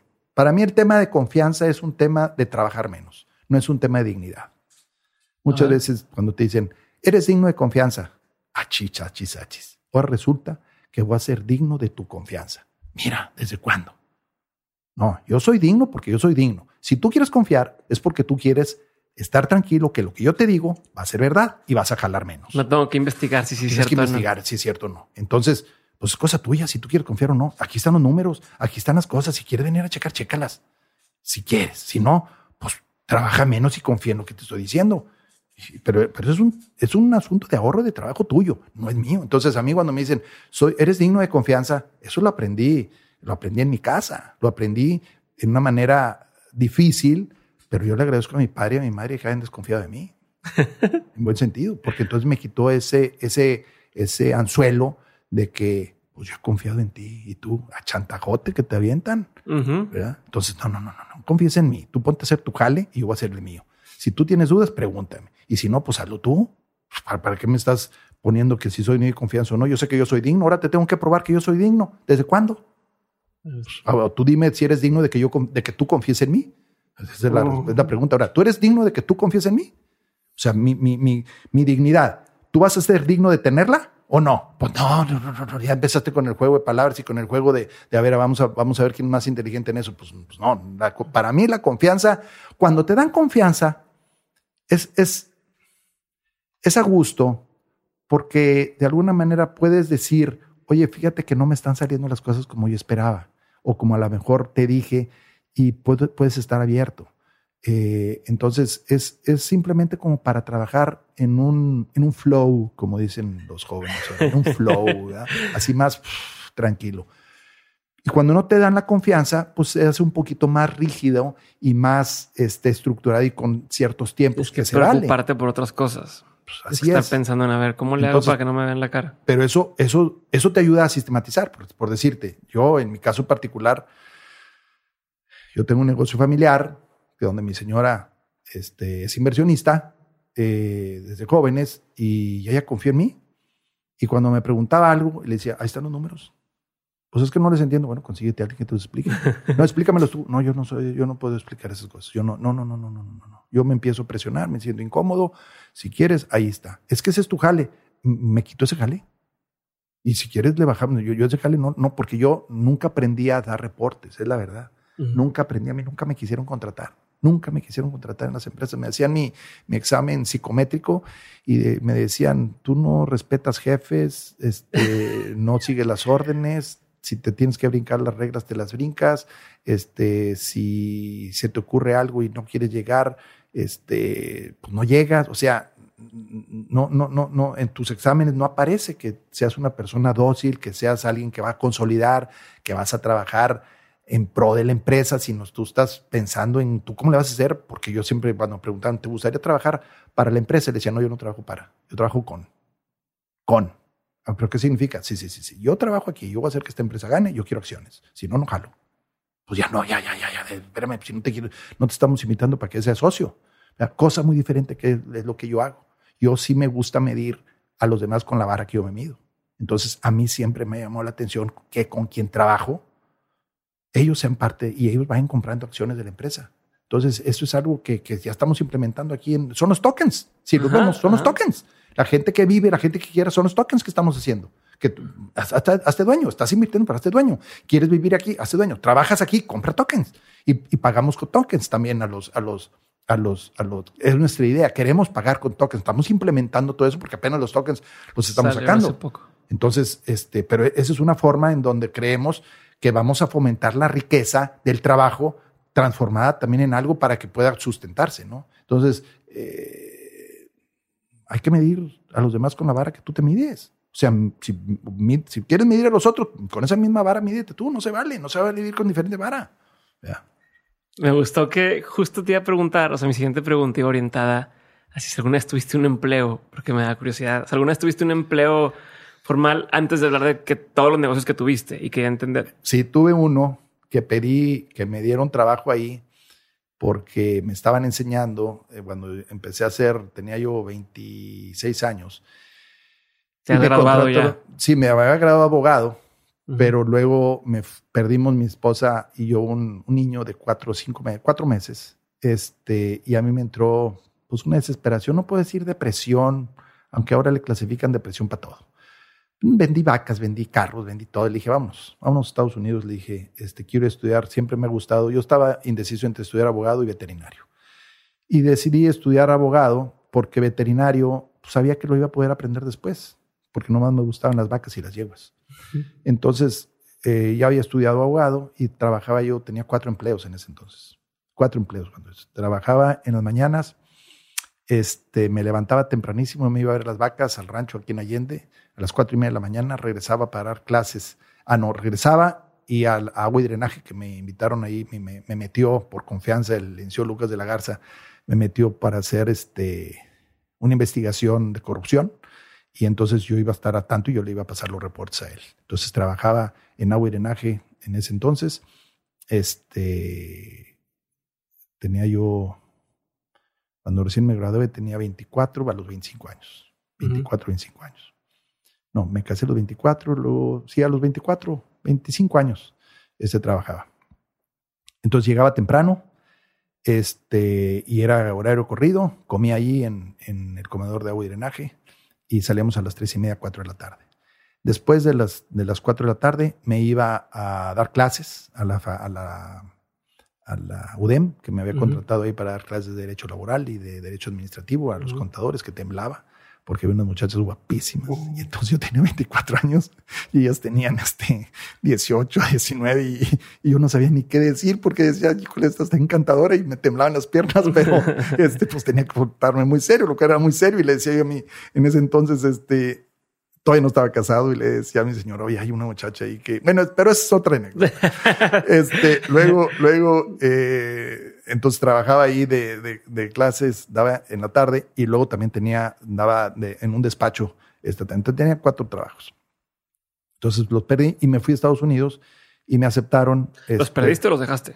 ¿Qué cosa? Los trabajos. No, no, no, los dejé, completamente los dejé. Ya, bueno, renuncié al de agua y drenaje esa es otra anécdota muy simpática que renuncié casi llorando de coraje este, por una permuta de aguas que yo no estaba dispuesto a que se hiciera así, porque se tenía que firmar en ese entonces el gobernador Alfonso Domínguez, y yo decía, tú tienes que firmar, y me decía, no, no lo puede firmar el gobernador, pues entonces no va a ser válido. Y, como eran compañeros ganaderos los que tenían esos derechos de agua allá en Apodaca, este, pues yo no se iba a traicionar. Entonces me da un coraje. Sin embargo, el licenciado Lucas de la Garza, que todavía vive, es un encanto y me apoyó y me regañó que porque le renuncié, que él quería que yo fuera político. Total, este, le dije que no. Entonces, de ahí me fui a Estados Unidos y ahí, ahí estudié eh, Livestock Management, que, eh, y ahí empecé a aprender con otro doctor que yo quería hacer trasplante de embriones. Entonces empecé a aprender trasplante de embriones en vacas una, es, me dices, ¿cuál es la carrera o la actividad más divertida que he hecho? Es esa. Es saber vida de múrulas en los microscopios, superovular las vacas, inseminarlas, luego poner los embriones en vacas corrientes y que vieras que, los, que las crías son hijas de las vacas finas. O sea, e, e, es una, una actividad realmente formidable porque estás, estás participando en la vida, ¿no? Y en el mejoramiento genético de los animales. Total, ya se me fue la idea que te Que yo te preguntaba que si alguna vez fuiste empleado, porque me ah, ah, ah, qué bueno, qué bueno.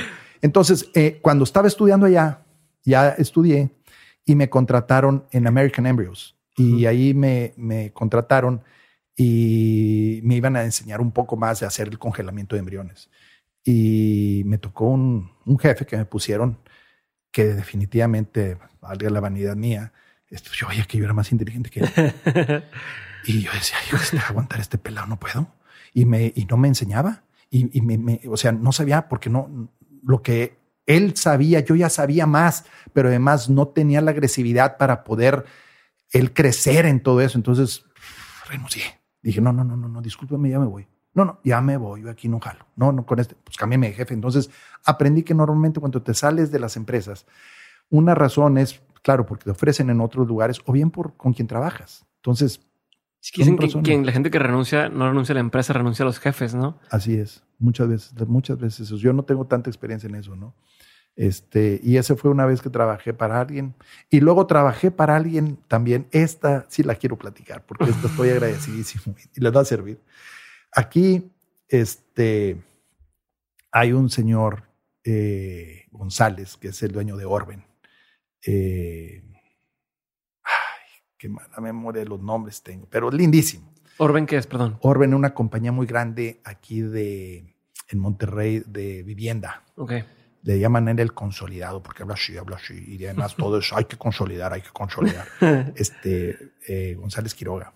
No, no González Quiroga. Ay, se me fue ahorita. Y lo acabo de saludar, hombre. Bueno, ahorita se ve el nombre. Total, me acuerdo que él me contrató. Y yo le vendía a él pollinaza.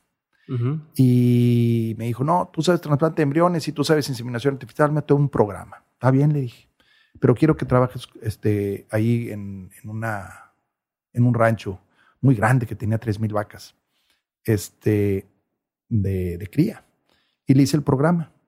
Y le dije, sí, nada más que yo trabajo con usted de lunes de las 6 de la mañana a jueves las 12 de la noche. No, ni viernes, ni sábado, ni domingo. Yo acaba de llegar de Estados Unidos, entonces tenía más o menos unos 27, 28 años. Y me dijo, bueno, vamos a hacer la cal un mes. Y vamos ahí, paz, paz, paz. Me puso camioneta y fuimos, fui a trabajar ahí a su rancho que está en la pesca. El Contadero se llama el rancho. Hermosísimo. Ríos, dado al mar. Me llevé a mi nana. Mi nana le decía, nana, este, que todavía vivía, acompáñeme, usted me hace comer allá. Y nos íbamos los cuatro días y regresaba. Entonces pasó el mes y me habló un domingo. Me dice, vente para ven aquí a mi casa, si eres tan amable, por favor, porque muy, muy, muy, este, bueno para mandar y todo el viejo. Todavía vive. este. Bueno para mandar. Eh, bueno, bueno, bueno. Este, y me dice, quiero que la próxima semana empieces a tomar clases de aviación, porque tengo un rancho cuatro que compré acá en, en Coahuila.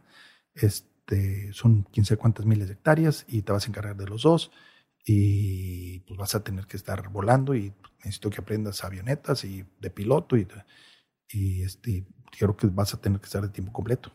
Dije, no, no, no, no, no, Fernando, Fernando. Si no me acuerdo se llama Fernando. Bueno, no, no, no, no, le dije, no.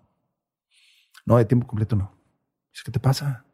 Te pago lo mismo que mi director general en ese entonces me pagaba, me acuerdo bien, me pagaba dos mil dólares mensuales en, por andar de ahí en ese. Te voy a pagar cinco mil dólares pero vente de tiempo completo y te voy a ir dando mejorías.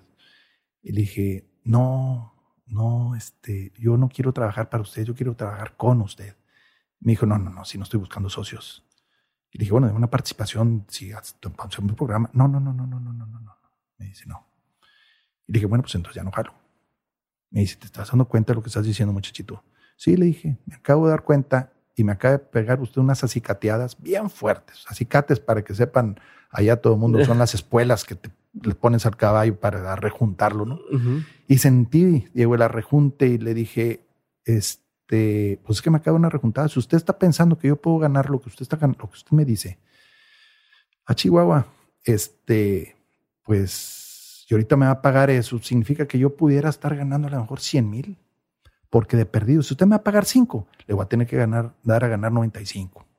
Entonces, pues, con todo tu potencial, vas a tener todo para desarrollar todo, todo tu potencial, todo, me decía. y digo, sí, nada más que a mi 100% de potencial voy a ganar 5. Y le digo, ¿y qué tal si al 30% de mi potencial a lo mejor gano 2 y al 60 gano 4 y luego ya subo? Me dice, ah, qué muchacho, este, bueno, este, entonces no, no, le dije, te agradezco. Voy, voy a seguirle a ver qué hago. Ojalá que me gane los cinco en lo que usted me puede dar. Y en ese entonces había una sequía tremenda en Monterrey, en, el norte de la República. Compré pollinaza que no tienes una idea. Nos convertimos, ahí empezamos a nombrarnos los reyes de la caca. Con, pollinaza para quien no sepa. La pollinaza, pollinaza es el excremento de los pollos de engorda, que anteriormente no había tanta eh, tecnología, entonces los, los surtían en costales la gente y tiraba mucho alimento en, donde los pollitos vivían. Son unas casetas de 150 metros de largo por más o menos 20 de ancho, más o menos 20 de ancho, y así largas, y ves los pollitos, miles, 25 mil pollitos por cada caseta. Y entonces los sacaban cada ocho semanas. Entonces tenías que sacar el estiércol, la pollinaza, pues se llama, una cosa la pollinaza, otra es la gallinaza, y otra cosa es la, el excremento de gallinas de postura. Total, este, pues empecé a comprar y me ayudó mucho las coincidencias, pero usted te digo, no es de suerte. Yo ya sabía cómo funcionaba, de qué se trataba, cómo tenía que manejar la pollinaza, cuánto yo ya sabía. eso sirve para, para... para alimento para el ganado. Decía, para las para los ranchos cuando hay una sequía y que les dan pacas, pero también les avientan algo de pollinaza porque tiene muchos nutrientes y además tiene proteína. A base de nitrógeno que tiene el estiércol, pero tenía mucho alimento. Entonces, más o menos calculas que darle un kilo por, por día a las vacas que están en cría o que están eh, muy estresadas porque hay mucha sequía y eso las mantiene y es mucho más económico en términos de energía y de que se mantengan que estar comprando forraje y forraje y forraje. Entonces ahí me compraban puinas. Y me acuerdo que a los cinco meses llegué a su oficina. Oigan, ahí lo busca el... Del señor, este, del señor. sí, del señor, este... No, sé, no es Fernando. Bueno, X. Este. Del, señor que le te ofreció los 5 mil dólares. Así es. Por, este sueldo. Del consolidado. Así es, es el apodo que del consolidado. Este, y es contador. Es muy buen, muy buen viejo. Total, llegué y le dijo, y me hablé así, ¿qué pasó, Nachito? Y me abre los brazos. ¿Qué pasó? Ya vienes a que, a que, a, que te el trabajo. Te dije que aquí te estabas con las puertas abiertas. le dije, no, mi estimado, vengo a darle las gracias. ¿De qué? De que ya me estoy ganando más de lo que usted me ofrecía. Ah, caray, ¿cómo está eso? Pues ya le platiqué. Pues mándame toneladas de pollinaza también a mí. Mándame más para que te vaya bien. O sea, muy lindo el viejo. Entonces, toda esa historia viene a que efectivamente hay momentos, vuelvo a, que se hacen las circunstancias, tienes el conocimiento, la oportunidad y el deseo. Entonces, pues no es suerte, es que, estuviste y se da, ¿verdad? Entonces es como, como otras gentes, no quiero decir como Bill Gates, ¿verdad? Pero Bill Gates eso dijo, ¿cómo le hizo usted para hacer tantos millones? Estuve en el lugar, tiene el conocimiento y el deseo. Así lo dijo, exactamente lo mismo. Entonces, se dio todo ese espacio, ¿no? Pero me da mucha atención ahorita que dijiste que te decía él, te quiero dar este 5 mil dólares al mes por tal. Muchos no hacemos esa relación de, a ver, si este vato está dispuesto a darme 5 mil dólares al mes o X cantidad de dinero al mes por el trabajo que estoy haciendo, es porque mi trabajo le, le está haciendo a él mucho más. ¿Sí? entonces, ¿qué, ¿qué, pasaría si yo hiciera este mismo trabajo por fuera eh, o, o aprovecharía mis capacidades por fuera? Podría ser a lo mejor no llegaría a hacerle los 100 como tú dices, pero podría ser 30, 40 y de ahí y avanzando, ¿no? Y viendo. Pero muchos no lo hacemos. En las empresas en las que estamos, oye, soy diseñador gráfico y entonces te pagan 8 mil pesos al mes o lo que sea. Y ahí estás en chinga y en chinga y en chinga trabajando para alguien más. Cuando a lo mejor si abrieras un poquito los ojos, te darías cuenta que por fuera, a veces hasta a la misma empresa podrías generar más. Es que no todos van a ser, no todos van, no todos pueden ser empresarios porque precisamente el empresario necesitamos agradecer a quienes tienen la capacidad de estar trabajando en otro tipo de orden. O sea, si no, no funcionan las empresas. Entonces, no todos. E, eso es lo que yo creo que hay que entender y yo le diría a muchos de los jóvenes, logra conocer tus limitaciones. ¿Tienes el estómago para aguantar que a veces no vas a tener dinero para dentro de dos meses? Tienes ese, ese, ese aguante, tienes ese, no se te, no, no, no empiezas con angustia de no poder dormir. Y, hay gente que no la tiene. Y no es que estén mal, simplemente no son para eso, son gente Conoce tus limitaciones. No conoces tus limitaciones, entonces empiezan a frustrarse. No, no la hago, porque no, es que empecé este negocio y no la hice. Pues no necesariamente no es que no la hiciste, estás, no, estás pidiéndote cosas que no son para eso. Es, a mí me pedirías trabajar en una empresa y ahorita yo, si podría decirte, Nacho, ¿por qué quebraste? Porque no trabajé en una empresa antes. Porque no sabía lo que era consolidar, porque no sabía qué llevar inventarios, porque no sabía dónde frenar, porque no tenía un programa, porque no tenía este, procesos establecidos. No. Entonces, por eso quebré por ambición, pero también por no tener la visión de consolidación y de y más, y más, y más. Espérate, no se puede. Entonces, eh, por eso me pasó eso. Y hay muchos que quiebran y, y se los lleva la bregada. Entonces, eso es lo que me sucedió. Entonces, por eso te digo, los jóvenes creo que, que, debemos de entender, y lo debemos, yo estoy ya de joven, yo también.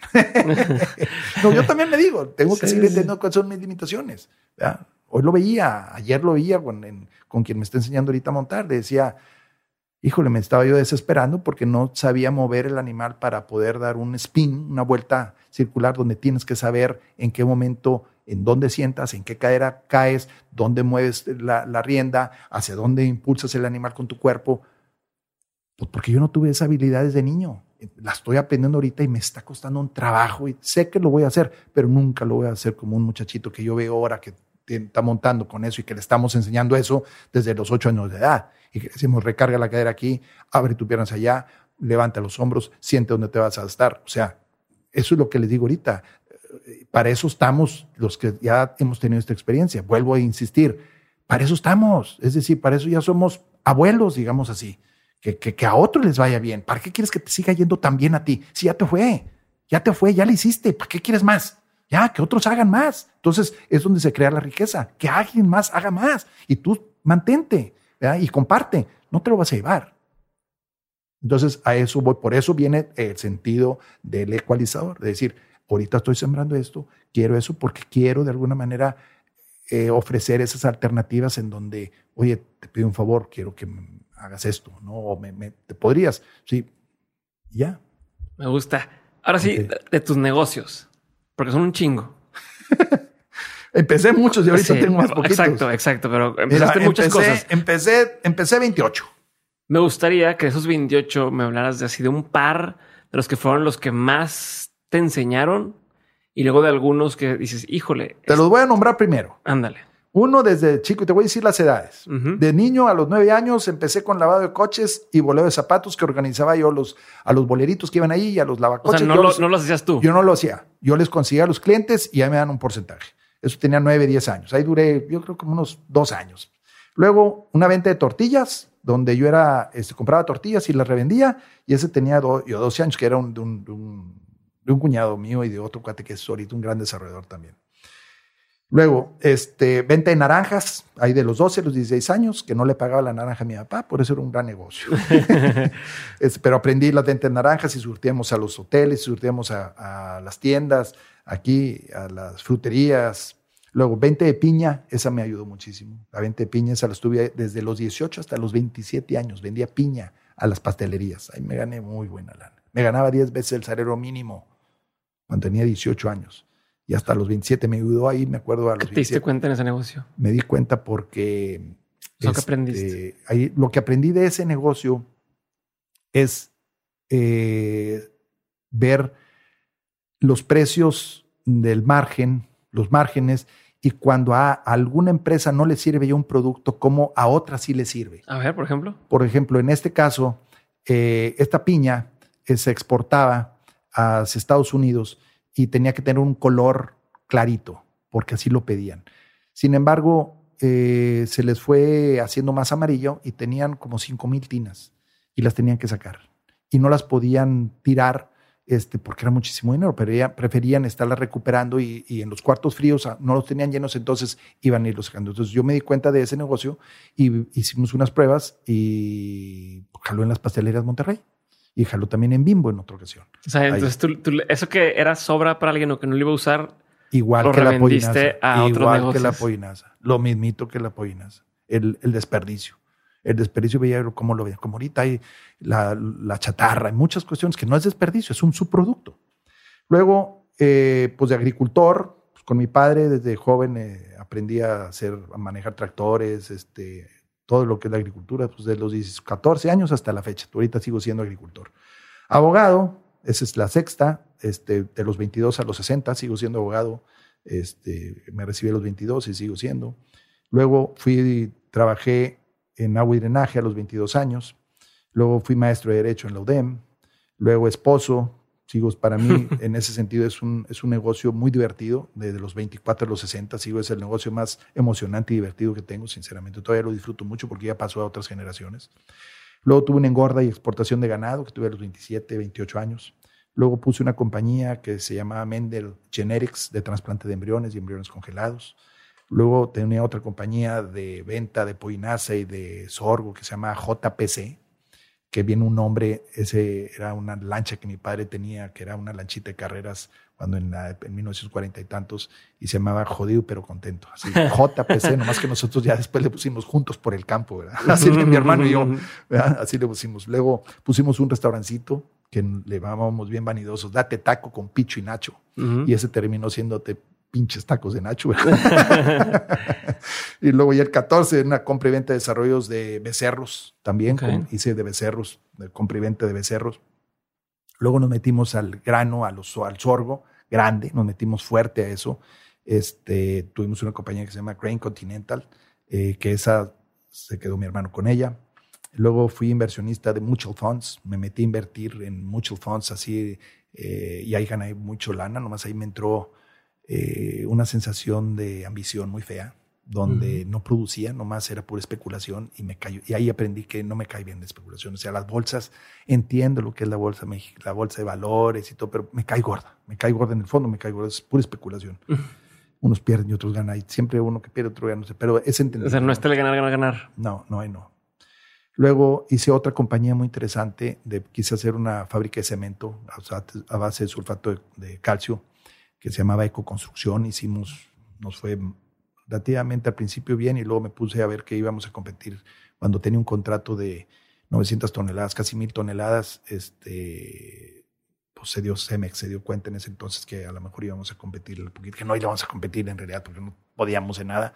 Sin embargo, pues nos cerró las puertas junto con los mismos proveedores o los otros que le vendían ellos, les vendían cemento y nosotros también, y hizo su labor pues de fuerza de, de producción. Sí, y de esa- fuerza bruta. esa la vendí, esa compañía la vendí. Luego tuve otra compañía que nos asocié con mi cuñado que pusimos Reiter S.A., que hacíamos molienda de arena y circonio y vendimos harina de circonio y esa, esa quebramos en esa compañía, ya no, no jaló. este, perdí 150 mil dólares. Luego este, hice adobes, Ancetre, que de esa marca la tengo registrada.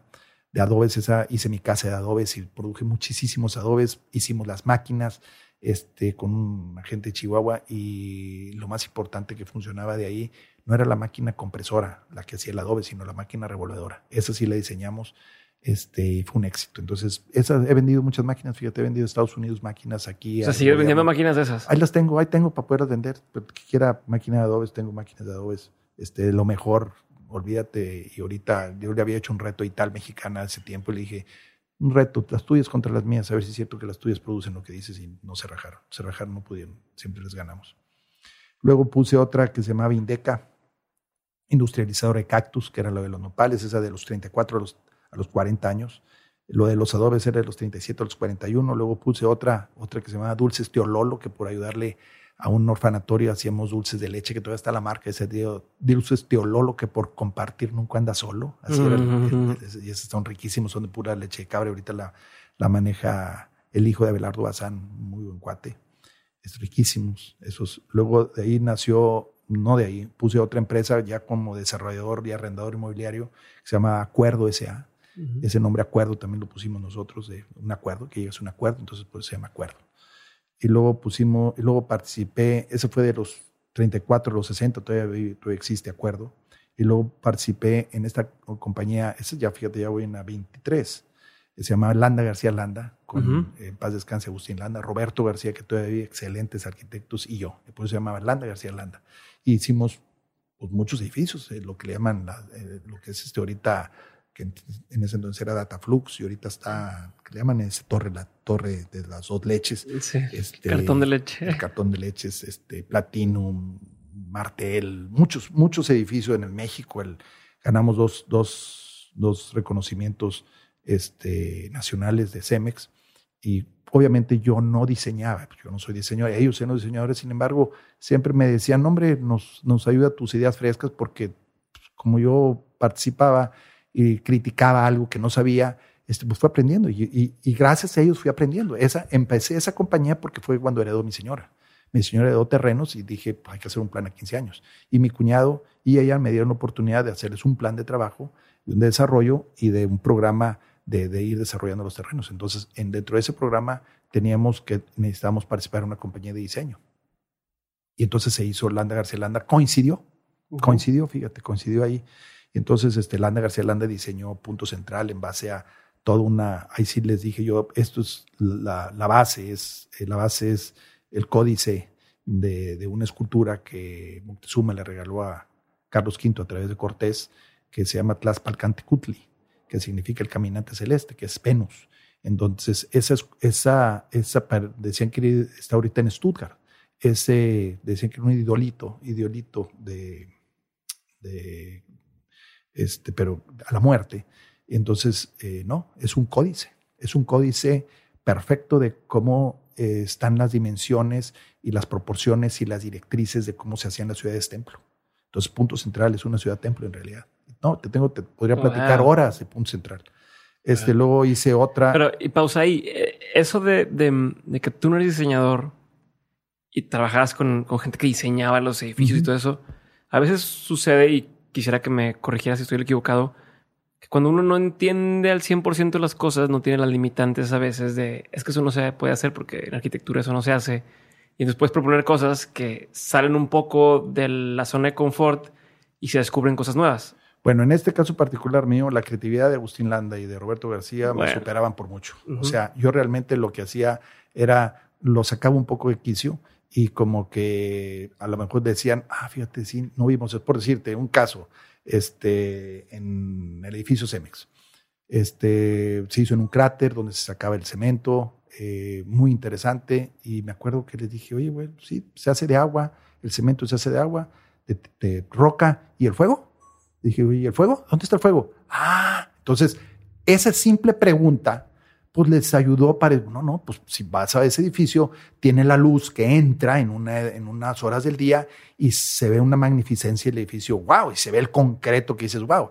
Entonces, eso es lo que yo hacía básicamente. Y luego lo que me ayudó mucho es de alguna manera el carácter decidido que tenía Agustín de llevar sus proyectos hasta el final, en donde cuando los constructores le querían cambiar algo, había realmente una, este, se simbraban las cosas porque es como si le pusieras un cohete a un volcán. Entonces, este, me decía, vete tú, ve tú, ve tú y arréglalo tú, Nacho, porque yo, yo, yo con eso no quiero tratar. No, no, no, no, no entienden. Ok, déjame veo. Entonces yo fui aprendiendo gracias a Agustín y a Roberto, porque Roberto llevaba la parte, entonces me explicaba, que todavía me hace, me explica mucho, todavía está trabajando, trabajamos juntos este, en diseños, aunque tenemos despachos diferentes. Eh, me explicaban y entonces fui aprendiendo a ser el mediador entre el mm. diseñador y el constructor. Y entonces ahí fue donde estuve aprendiendo más el aspecto del desarrollo, ¿no? Y entonces fue asociándome con gente para desarrollar.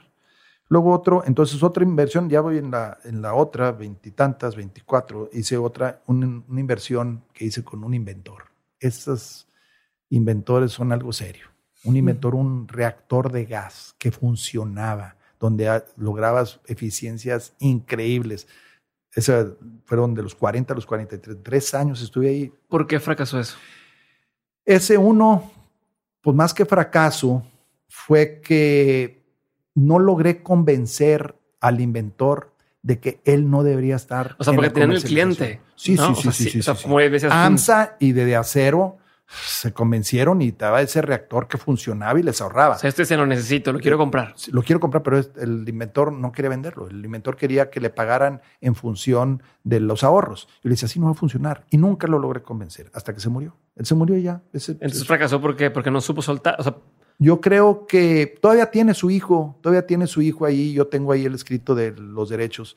Este, todavía tiene la posibilidad, pero ya no me quise yo meter a comercializar y a, todo eso porque este, pues no es mi paso. Ya no es la pisada. Entonces, ¿para qué, ¿para qué me voy hacia otro lado? Ya no es, ya, ya no, ya no. Pues si tuvieras que sacar un aprendizaje, y como que platicamos la vez pasada, eh, ¿qué sería de eso específico? De eso, de eso es, si te vas a, si alguien te viene a proponer un invento, un inventor, necesitas primero que todo ponerle las reglas muy claras y decirle, hasta aquí vas tú, y me lo escribes, y, ese, esos derechos de invención van a tener que estar completamente transparentes y patentados, y lograr la patente. Si no, no le entro contigo. ¿Por qué? Porque es muy emocionante cuando estás hablándote de una invención que es irruptiva, que cambia completamente, como es ese caso y como el otro, el, del etanol, que también nos pasó. ¿ok? Entonces, en ese fue. Sí, el inventor está muy, muy atado a su invención, entonces no. Sí.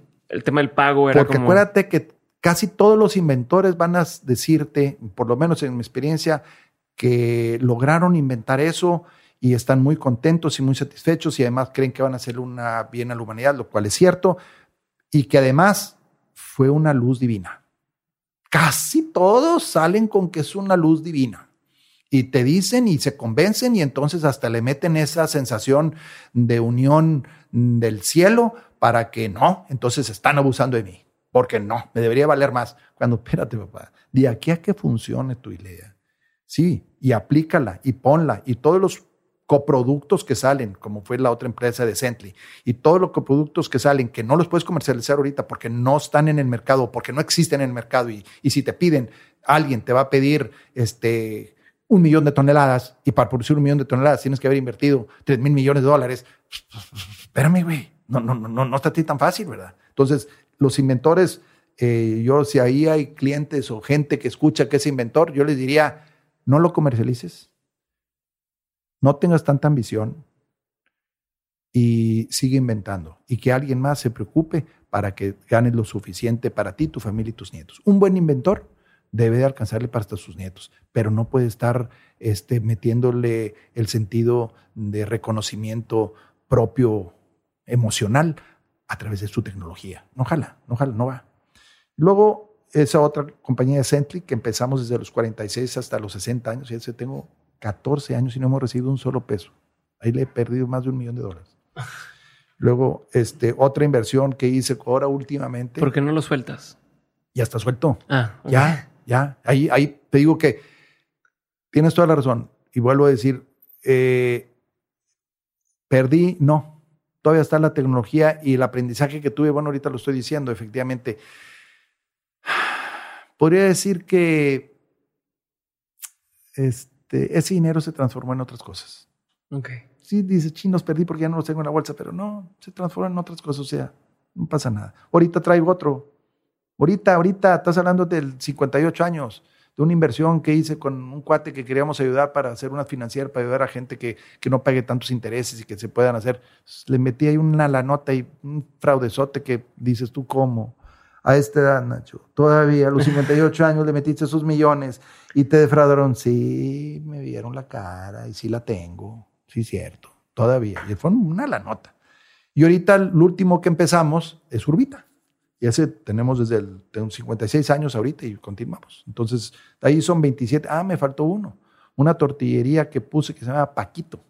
Y que ahí, este, con, con luego con frituras que hicimos riquísimas, un secreto que alguien quiere hacer frituras, que te avise, te diga y le digo qué, le, qué tipo de aceite le tiene que poner para que nadie le va a ganar el sabor. Nadie, nadie. Igualmente con los dulces tío Lolo. Ahí tenemos una receta que nos dio un francés este, de, de los dulces, que por eso nunca empalagan. Los dulces tío Lolo nunca te van a empalagar. Prueba cualquier otro, pero los tío Lolo nunca te van a empalagar. Nunca. Sí, sí, sí, yo, sí, yo creo que se sigue la receta que obtuvimos. Este, listo. Esos son, esos son, son en total, ¿qué te dije ahorita? 27, 28. 28. 28. ¿Cuál crees que si hubieras agarrado otra vez, seguirías haciéndolo todavía? O sea, ¿cuál de todos esos, disfruta con lo que sea ahora, lo podría haber llevado mucho más lejos? Ay, caray, qué buena pregunta. Uf. Todos. No, no, no, ni de chiste. No, no, no. Tacos, los tacos, date taco con Picho y Nacho, ni de chiste tengo yo el carácter para tener taquerías. No, hombre, me enojaba cuando dejaban los, los tacos. Este, no, fíjate que los con los que me he quedado, con los que me he quedado son los que realmente me tocaba quedarme. Te puedo decir el de abogado, que sigo siendo abogado y ahorita ya estoy, ya estoy dando asesorías y, ganando dinero como abogado litigante.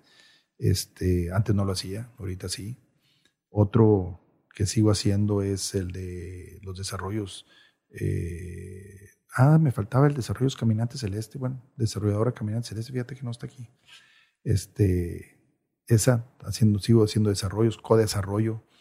Este, los urbitas le tengo una esperanza, más que esperanza, una seguridad de que está funcionando ya y va a crecer muchísimo porque cubre las necesidades y es un beneficio social para las comunidades. Entonces, para donde están los urbitas, estamos viendo el beneficio que se hace a toda la gente que rodea en donde están los urbitas.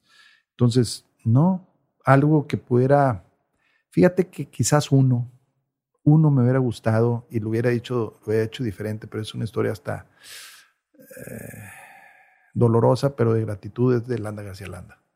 Me hubiera gustado haber continuado con Landa García Landa y hacer una compañía de diseño grandotototototota con todo eso. Sin embargo, no, no, probablemente hubiera, hubiera hecho las cosas, hubiera participado de una manera diferente, hubiera dado ideas de otra forma. A mi edad, ahorita creo que, que de alguna manera lo estoy haciendo con Urbita. Okay. Aunque no soy el diseñador, pero sí intervengo en, en muchas cuestiones, creo, esenciales para que se esté dando los, los tres socios. Estamos entonces, creo que de Urbita, el, o sea, es un, una síntesis de lo que aprendí en Landa García Landa, definitivamente. Buenísimo. Vamos a la parte de las preguntas concretas. Ok. Son preguntas muy específicas. La respuesta puede ser como tú quieras. Ok. ¿Va? Ok. Y de una me brinco a la otra y luego me brinco a la otra. Dale. Pregunta número uno. estimado Fuego Landa, ¿cuál ha sido el peor consejo que has recibido? El peor consejo que he recibido. Hay un. Hay un. Y fue. Ay, muchacho, me dijeron. Si tuviera yo tu edad y tú mi experiencia, wow. No fue tanto consejo, sino fue algo que me, me dio mucho coraje porque le dije a esta persona que me reservo el nombre y que ya hasta se me olvidó casi casi quién fue. Y le doy las gracias, además, porque precisamente por eso estoy haciendo lo contrario. Y fue, le dije, Chihuahua, qué lástima. Yo sí podría tener su experiencia, si usted me la pasa, pero usted no puede tener mi edad. Entonces, ¿de qué le sirve su experiencia si no tiene mi edad? Y a mí sí me serviría su experiencia en mi edad. Y eso me dio, me acuerdo, fue la última vez que lo busqué y le di las gracias y le dije, lástima, porque de alguna manera sentía él como que me quería, me quería, que le iba a ayudar a cambio por pasarme su experiencia. Este. Sí, casi como no eres digno de todo lo que yo sé. Pues más que digno, como que, como que le costaba trabajo darla darla, pues ya no, y además ya no, ya, ya la tenía. Y lo que yo iba a hacer no iba, no iba a afectar a lo que él hacía. Entonces, este, ese es así de ahorita que me dijiste, me puse en contacto y de las cosas que podría decir, no como consejo, al revés. Es decir, los consejos muchas veces no te dan un consejo, sino te lo ponen al revés, como es la otra cara de la moneda. En este caso, me dio el consejo de no hacerlo. Entonces, el mejor consejo es comparte, comparte lo que sepas a los jóvenes. Porque sabe mi otra, ¿cuál, es, ¿cuál sería el mejor consejo que te han dado?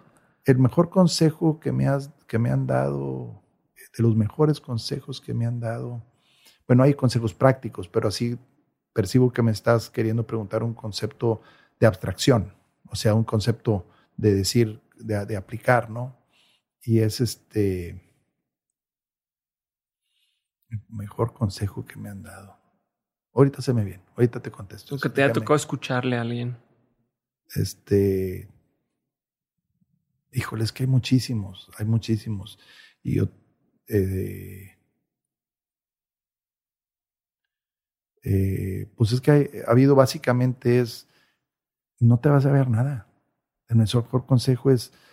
Eh, al compartir tienes más. Eso, eso es, me, lo, han platicado muchas gentes. Un consejo que, que, escuché, que escuché, y este fue de Lorenzo Servitje en una conferencia, y que me encantó ese, y, me, y le decía, y me decía, bueno, ¿qué nos puede aconsejar? Le preguntaron, ¿qué nos puede aconsejar para, para este, sacar adelante esta crisis? Eh, no me recuerdo si fue en el 94, una conferencia que fui este, y dice, bueno, pues no hay crisis que aguante 16 horas diarias de trabajo. Así contestó. Entonces, ese es, oye, si estás en crisis de, de, de eso, ponte a jalar. Y en buen sentido, y ordénate, ponte a trabajar, ponte a trabajar, ponte a trabajar, ponte a trabajar. Y, y, y, y vas a sacar adelante lo que tienes. Un, ya, ya sacaste, ya sacaste la, la cabeza este, del agua y listo. Algo que, que nos decíamos mi hermana y yo nos decíamos muy seguido cuando estábamos en apuros, cuando estábamos quebrados, este, y nos decía, bueno, ya nos llegó el agua, ya nos llegó el agua arriba de los compañeros. Entonces, entonces, eh, hay que chacualearle. Dale, dale, dale, para que baje el agua y que no vuelva a subir y que no vuelva a subir, bájala. Entonces, corre, corre, corre, dale, dale, dale, dale, dale, dale. Era ponerte a trabajar y se va bajando el agua. Y ya cuando llega el agua a los tobillos, pues ya los tobillos como quiere el agua, pero ya cuando te llega arriba que se te enfríen las cosas. No, no, no, no, no, jala. Entonces, este, necesitas cuidar eso, que, que, cuando estás viendo que va subiendo el agua, la marea, el agua este, se te va subiendo, mm, muévete, muévete y, trata de que deje de subir o, o trate de bajarla, ¿verdad? ¿Qué opinión tienes que poca gente comparte contigo? ¿Qué opinión tengo de que poca gente comparte conmigo?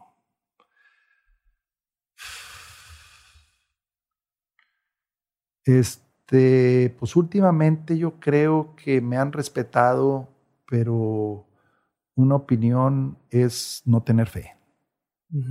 Es mejor cuando me dicen, Nacho, tú perdiste la fe. Sí, yo no tengo, fe, no tengo fe porque yo ya sé. Entonces, ¿para qué quiero la fe? Entonces, ese ha sido un tema muy interesante de, que no comparten conmigo, porque el concepto de fe del que se maneja y del que tenemos o de que se nos enseñó es creer y tener una cierta esperanza, esperanza de lo que, de lo que quieres. Y, ahí hasta se me olvidó, ahí lo tenía escrito en, en frente de mi escritorio, muchos pegotes, este, de, la definición de fe. Pero yo de fe para mí ahorita es algo que se cree, que quiero creer, que te dicen que hay que creer, aunque no lo entiendas. Y podría yo entender que fe ahora, para mí, fe es este, saber qué va a pasar. O sea, saber qué va a pasar, pues ya es un saber. O sea, yo, yo ahorita si me dicen, Nacho, tú tienes fe. No. O sea, tú tienes fe en que Dios nos va a ayudar. No, no, no, yo ya sé. ¿Por qué quiero andar con fe? O sea, o tú tienes fe en los dogmas, por ejemplo, yo los dogmas no creo en ningún dogma. Y ahorita no creo en ningún dogma. Para mí no existen los dogmas. No hay. O sea, yo ya no comparto esos. Entonces, ese es un, esa es una cosa que no se comparte. si te puedo decir, son temas que traen su fondo. Mm, por decirte, si me dices, oye Nacho, algo que no se comparte en donde yo no creo en el diablo.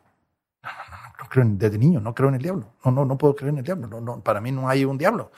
Y me corrieron de un club cuando era chico, religioso, eran porque les decía si a alguien hay que rezarle, es al diablo. ¿Para qué? Pues para que se raje, se raje ser diablo. Entonces se acabó el príncipe del mal y ya se acabó el mal.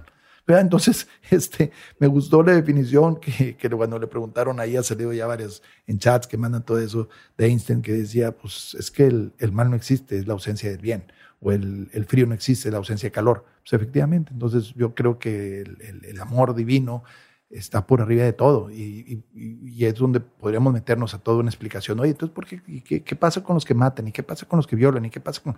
Bueno, es un tema que podríamos platicarlo, pero tengo otro, otro Entonces, eso es, eso es lo que podríamos decir que trae sus, sus consecuencias porque es no hacerte víctima, no echar culpas, no decir, pues es que me, el diablo me tentó y el diablo, pues es que el diablo, y, yo, pues qué, soy un frágil humano que, pues qué, Señor, pues ni modo, perdóname, yo, yo no tengo la capacidad, el diablo es más fuerte que yo, y pues qué te puedo decir, me tentó y caí, y pues, pues, por favor, no te hagas loco, no le saques la vuelta, ¿no? Entonces, este, ah, esos son los eh, que, que trae el fondo de no sentir culpa, por ejemplo, yo no siento culpa, en estar culpando, no, tú eres el responsable, a mí no me puedes decir, Oye, es que me hace sufrir. Achis, achis, achis, achis. Ahora yo te hago sufrir. Yo soy el responsable de tu sufrimiento. Tu sufrimiento. También soy responsable de tu felicidad. ¿Y tú de cuándo eres responsable a qué? ¿De qué? ¿O qué? Cuando tomas la decisión de creerme lo que yo te digo. Claro, hay un tema de vulnerabilidad cuando ya eh, abres y abres tu, tu puerta de tu corazón, pues estás en un sentido de vulnerabilidad.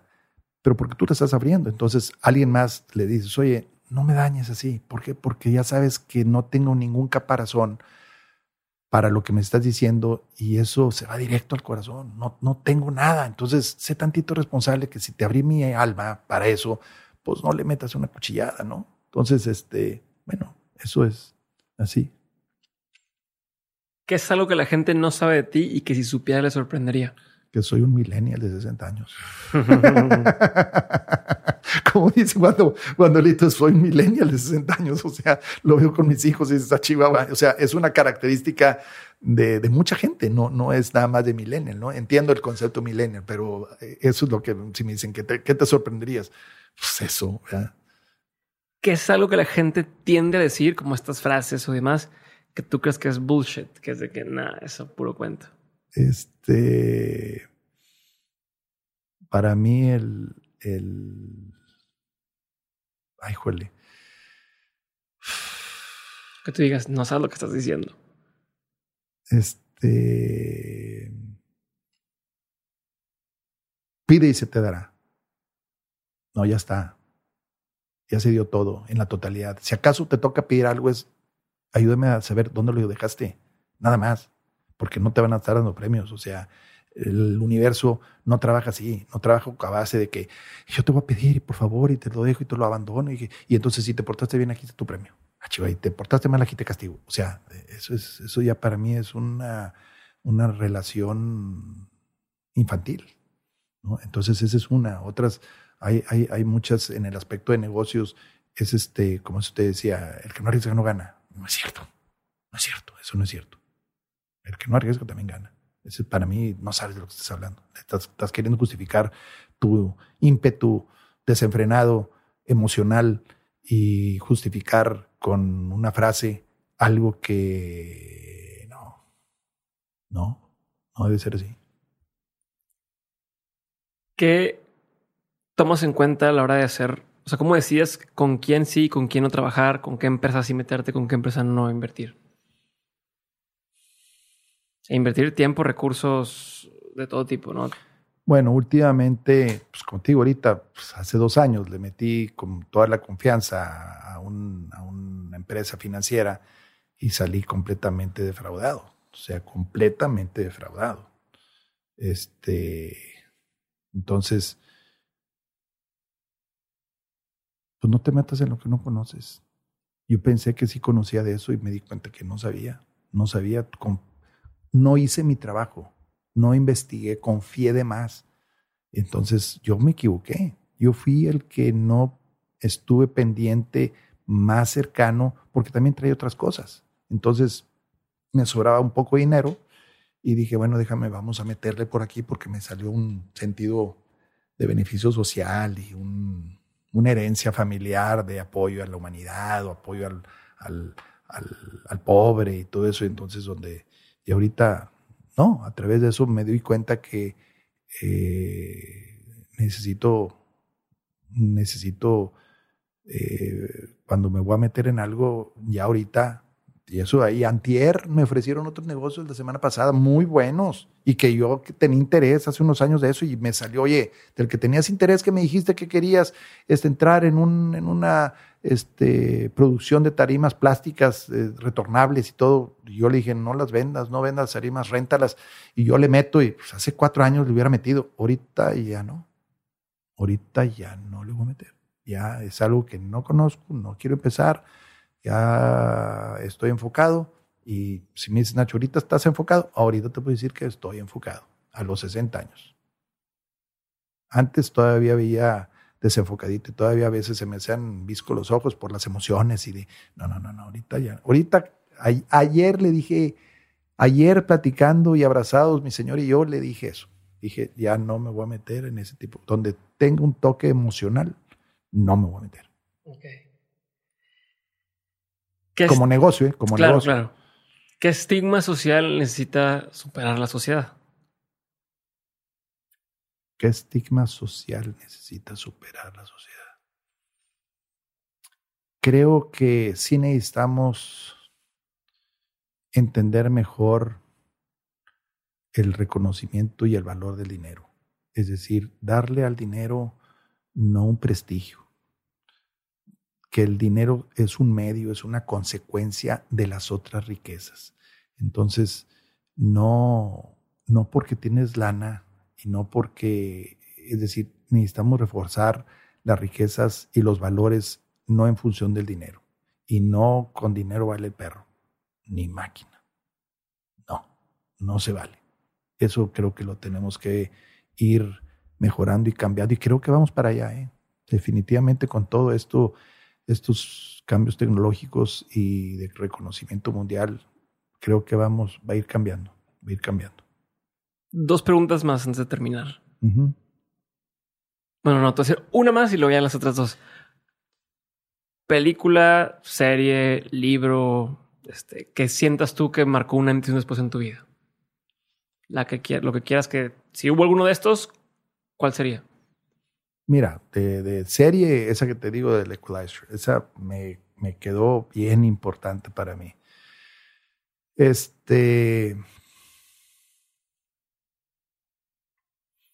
Ahorita estoy clavadísimo y sí creo que esté cambiando ahorita, ¿eh? te soy sincero. Ahorita estoy viendo, ay, se llama De los ocho astronautas que está en Netflix.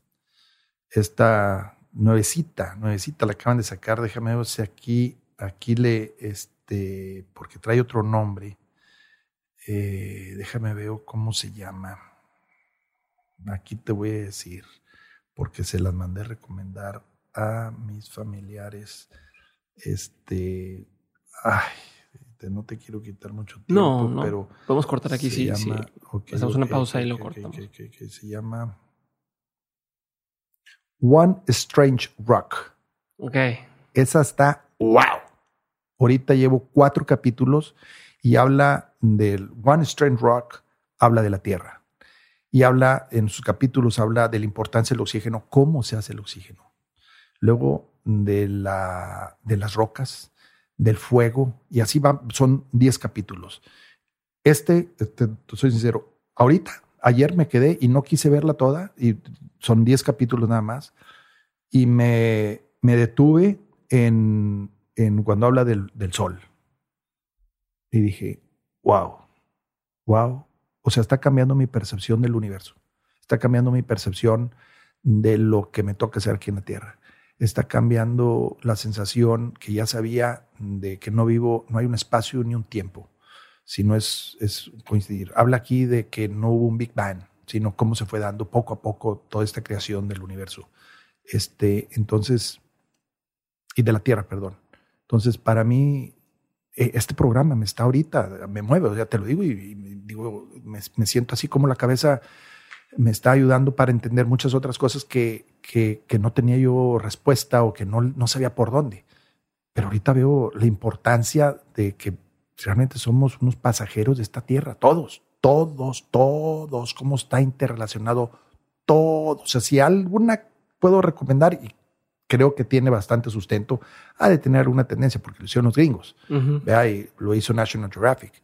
Pero hay datos que ya me puse a corroborar y me puse a ver y sí, e, e, esta, esta, esa creo que sería muy buena.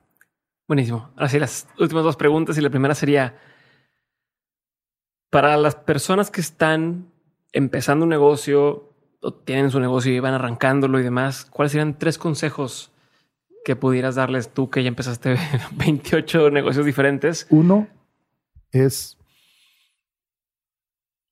crece lo suficiente para mantenerte en números negros.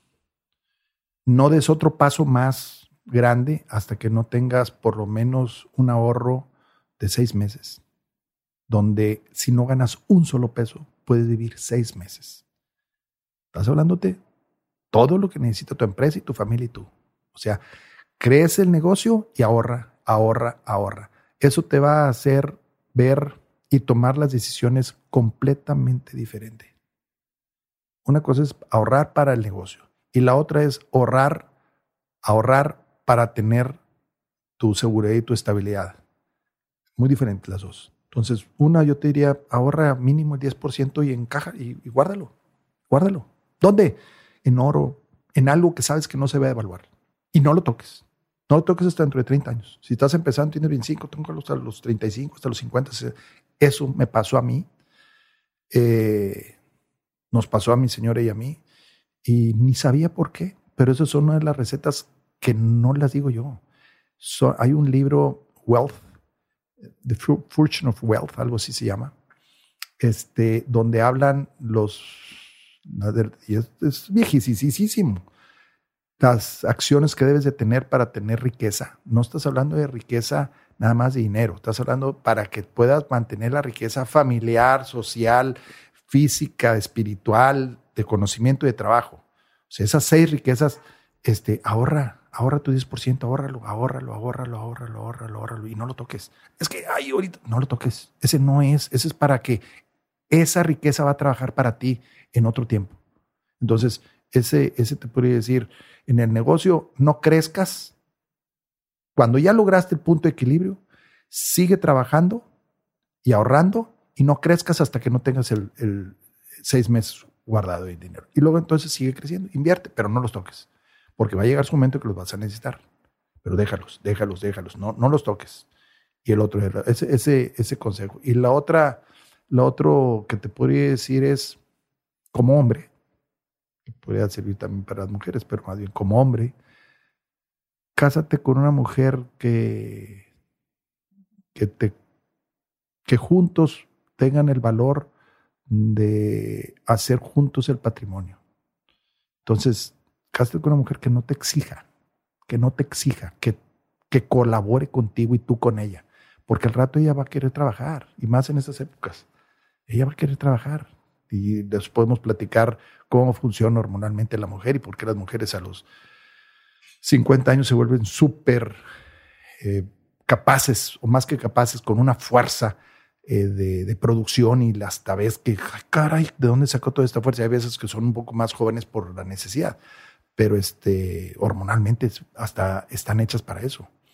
Y el hombre al revés, el, hombre se le baja la energía y todo eso es una cuestión que influye en la hormona. Entonces, eso te podría decir que, que esos dos consejos, cásate, si te vas a casar, cásate con alguien que no te exija, sino que colabores junto con ella. Chingón. Y por último, de todo lo que has vivido tú, no, no solo en lo profesional, sino también lo personal, los negocios, este, el deporte incluso, todo lo que has hecho, si tuvieras que resumir, o más que resumir, si has tenido, has tenido aprendizajes durante todo ese tiempo, ¿no? De todo tipo. ¿Cuáles serían tres aprendizajes que hoy quisieras tener presentes siempre? Tres cosas que has aprendido durante todo ese tiempo que digas, no quiero que eso se me quite nunca de la mente. Bueno, y no creo que se me vaya a quitar porque lo fomento es, es hacer broma, divertirte, reírte. Este, eso no, no, no creo que se me quite.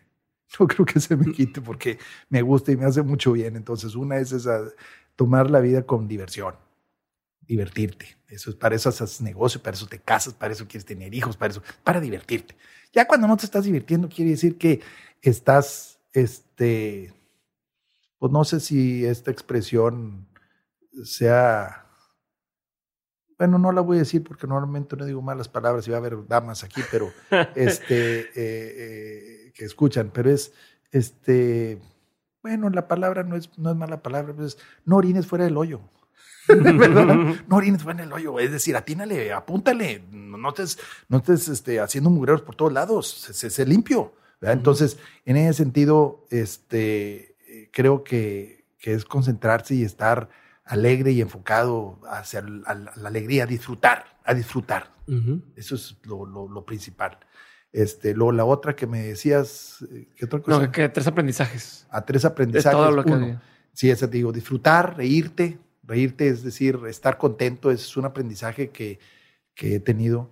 La otra, que lo he hecho varias veces, varias veces, es todos, todos, todos, todos, todos, yo le llamo, y esto lo dije yo, a veces decía yo que me lo decía mi papá, pero es mentira. Mi papá nunca me lo dijo porque este, yo digo que lo decía mi papá y a veces invento que dice, digo cosas que me dijo mi abuelo como para darle una fuerza este, ancestral y de, y de, y de, y de yo mismo mostrar que tengo ancestros disque sabios. No es cierto. Sí son, sí son, pero estas, a veces digo, pero esta, este en particular porque a lo mejor lo, lo, lo, lo dicen este, mucho, es necesitamos cuando nos enfermamos psicológicamente, y para mí enfermedad es algo que te cambia tu estado de ánimo y tu metabolismo de, disfrute y de, y de, equilibrio, de equilibrio sobre todo y de gratitud.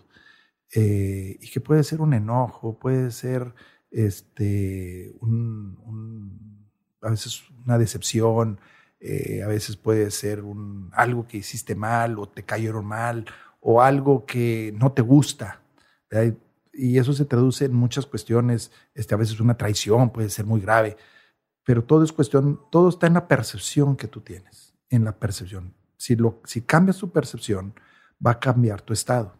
Y a mí siempre me ha ayudado muchísimo el amanecer. Yo no cambiaría nunca, nunca el levantarme antes del amanecer, porque es donde siento que es como una luz de vida que me renueva, aunque sé que en el universo el sol siempre está y sucede que es un día nuevo porque así le llamamos, este, eh, y que siempre la luz del sol siempre está ahí.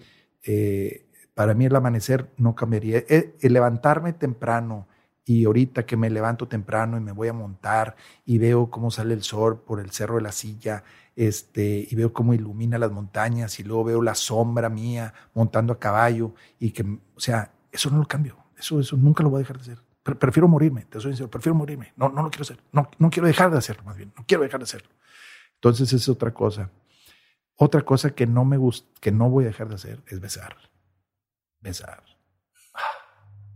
Para mí un beso lo defino como el deseo de poseer al otro. Por eso es chupas, lo haces trompetilla. Entonces, cuando besas es, oh, quiero, quiero meterte adentro de mí, quiero que estés en mí. Entonces, e, ese cuando besas a tu señora, cuando besas a, a un amigo o una amiga, un beso de afecto, a tus nietos, a tus nietas, este, a tu mamá, así, eso no, eso no voy a dejar de ser. Quiero seguir besando, definitivamente, besando y abrazando. Y además me gusta, lo siento y sé que les gusta quien lo hago. Entonces esas tres cosas, este, te podría decir, no las voy a dejar de hacer.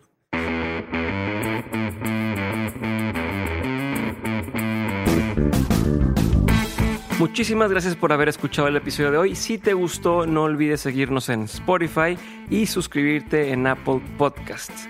Y también compartir estos episodios con alguien que necesite escuchar esto. Vienen invitados muy buenos. Ahora que estuve en Ciudad de México, grabé con muchísimas personas muy, muy interesantes que les van a encantar. Así que por favor estén al pendiente de Dementes. Síganos en arroba Dementes Podcast y arroba Diego Barrazas. Y nuevamente, gracias por escuchar un episodio más de Dementes. Los quiero y nos vemos pronto en el Meetup de Monterrey y en el Meetup de Guadalajara. Bye.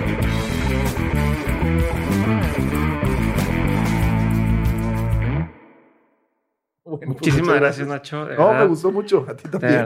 Lo llevaste muy bien. No, a mí me encantó. Estoy, pues que a mí me da mucha curiosidad sincera. O sea, es de que y esto, y esto, y esto, y esto. Muy divertido. Todavía tengo ganas de seguirle.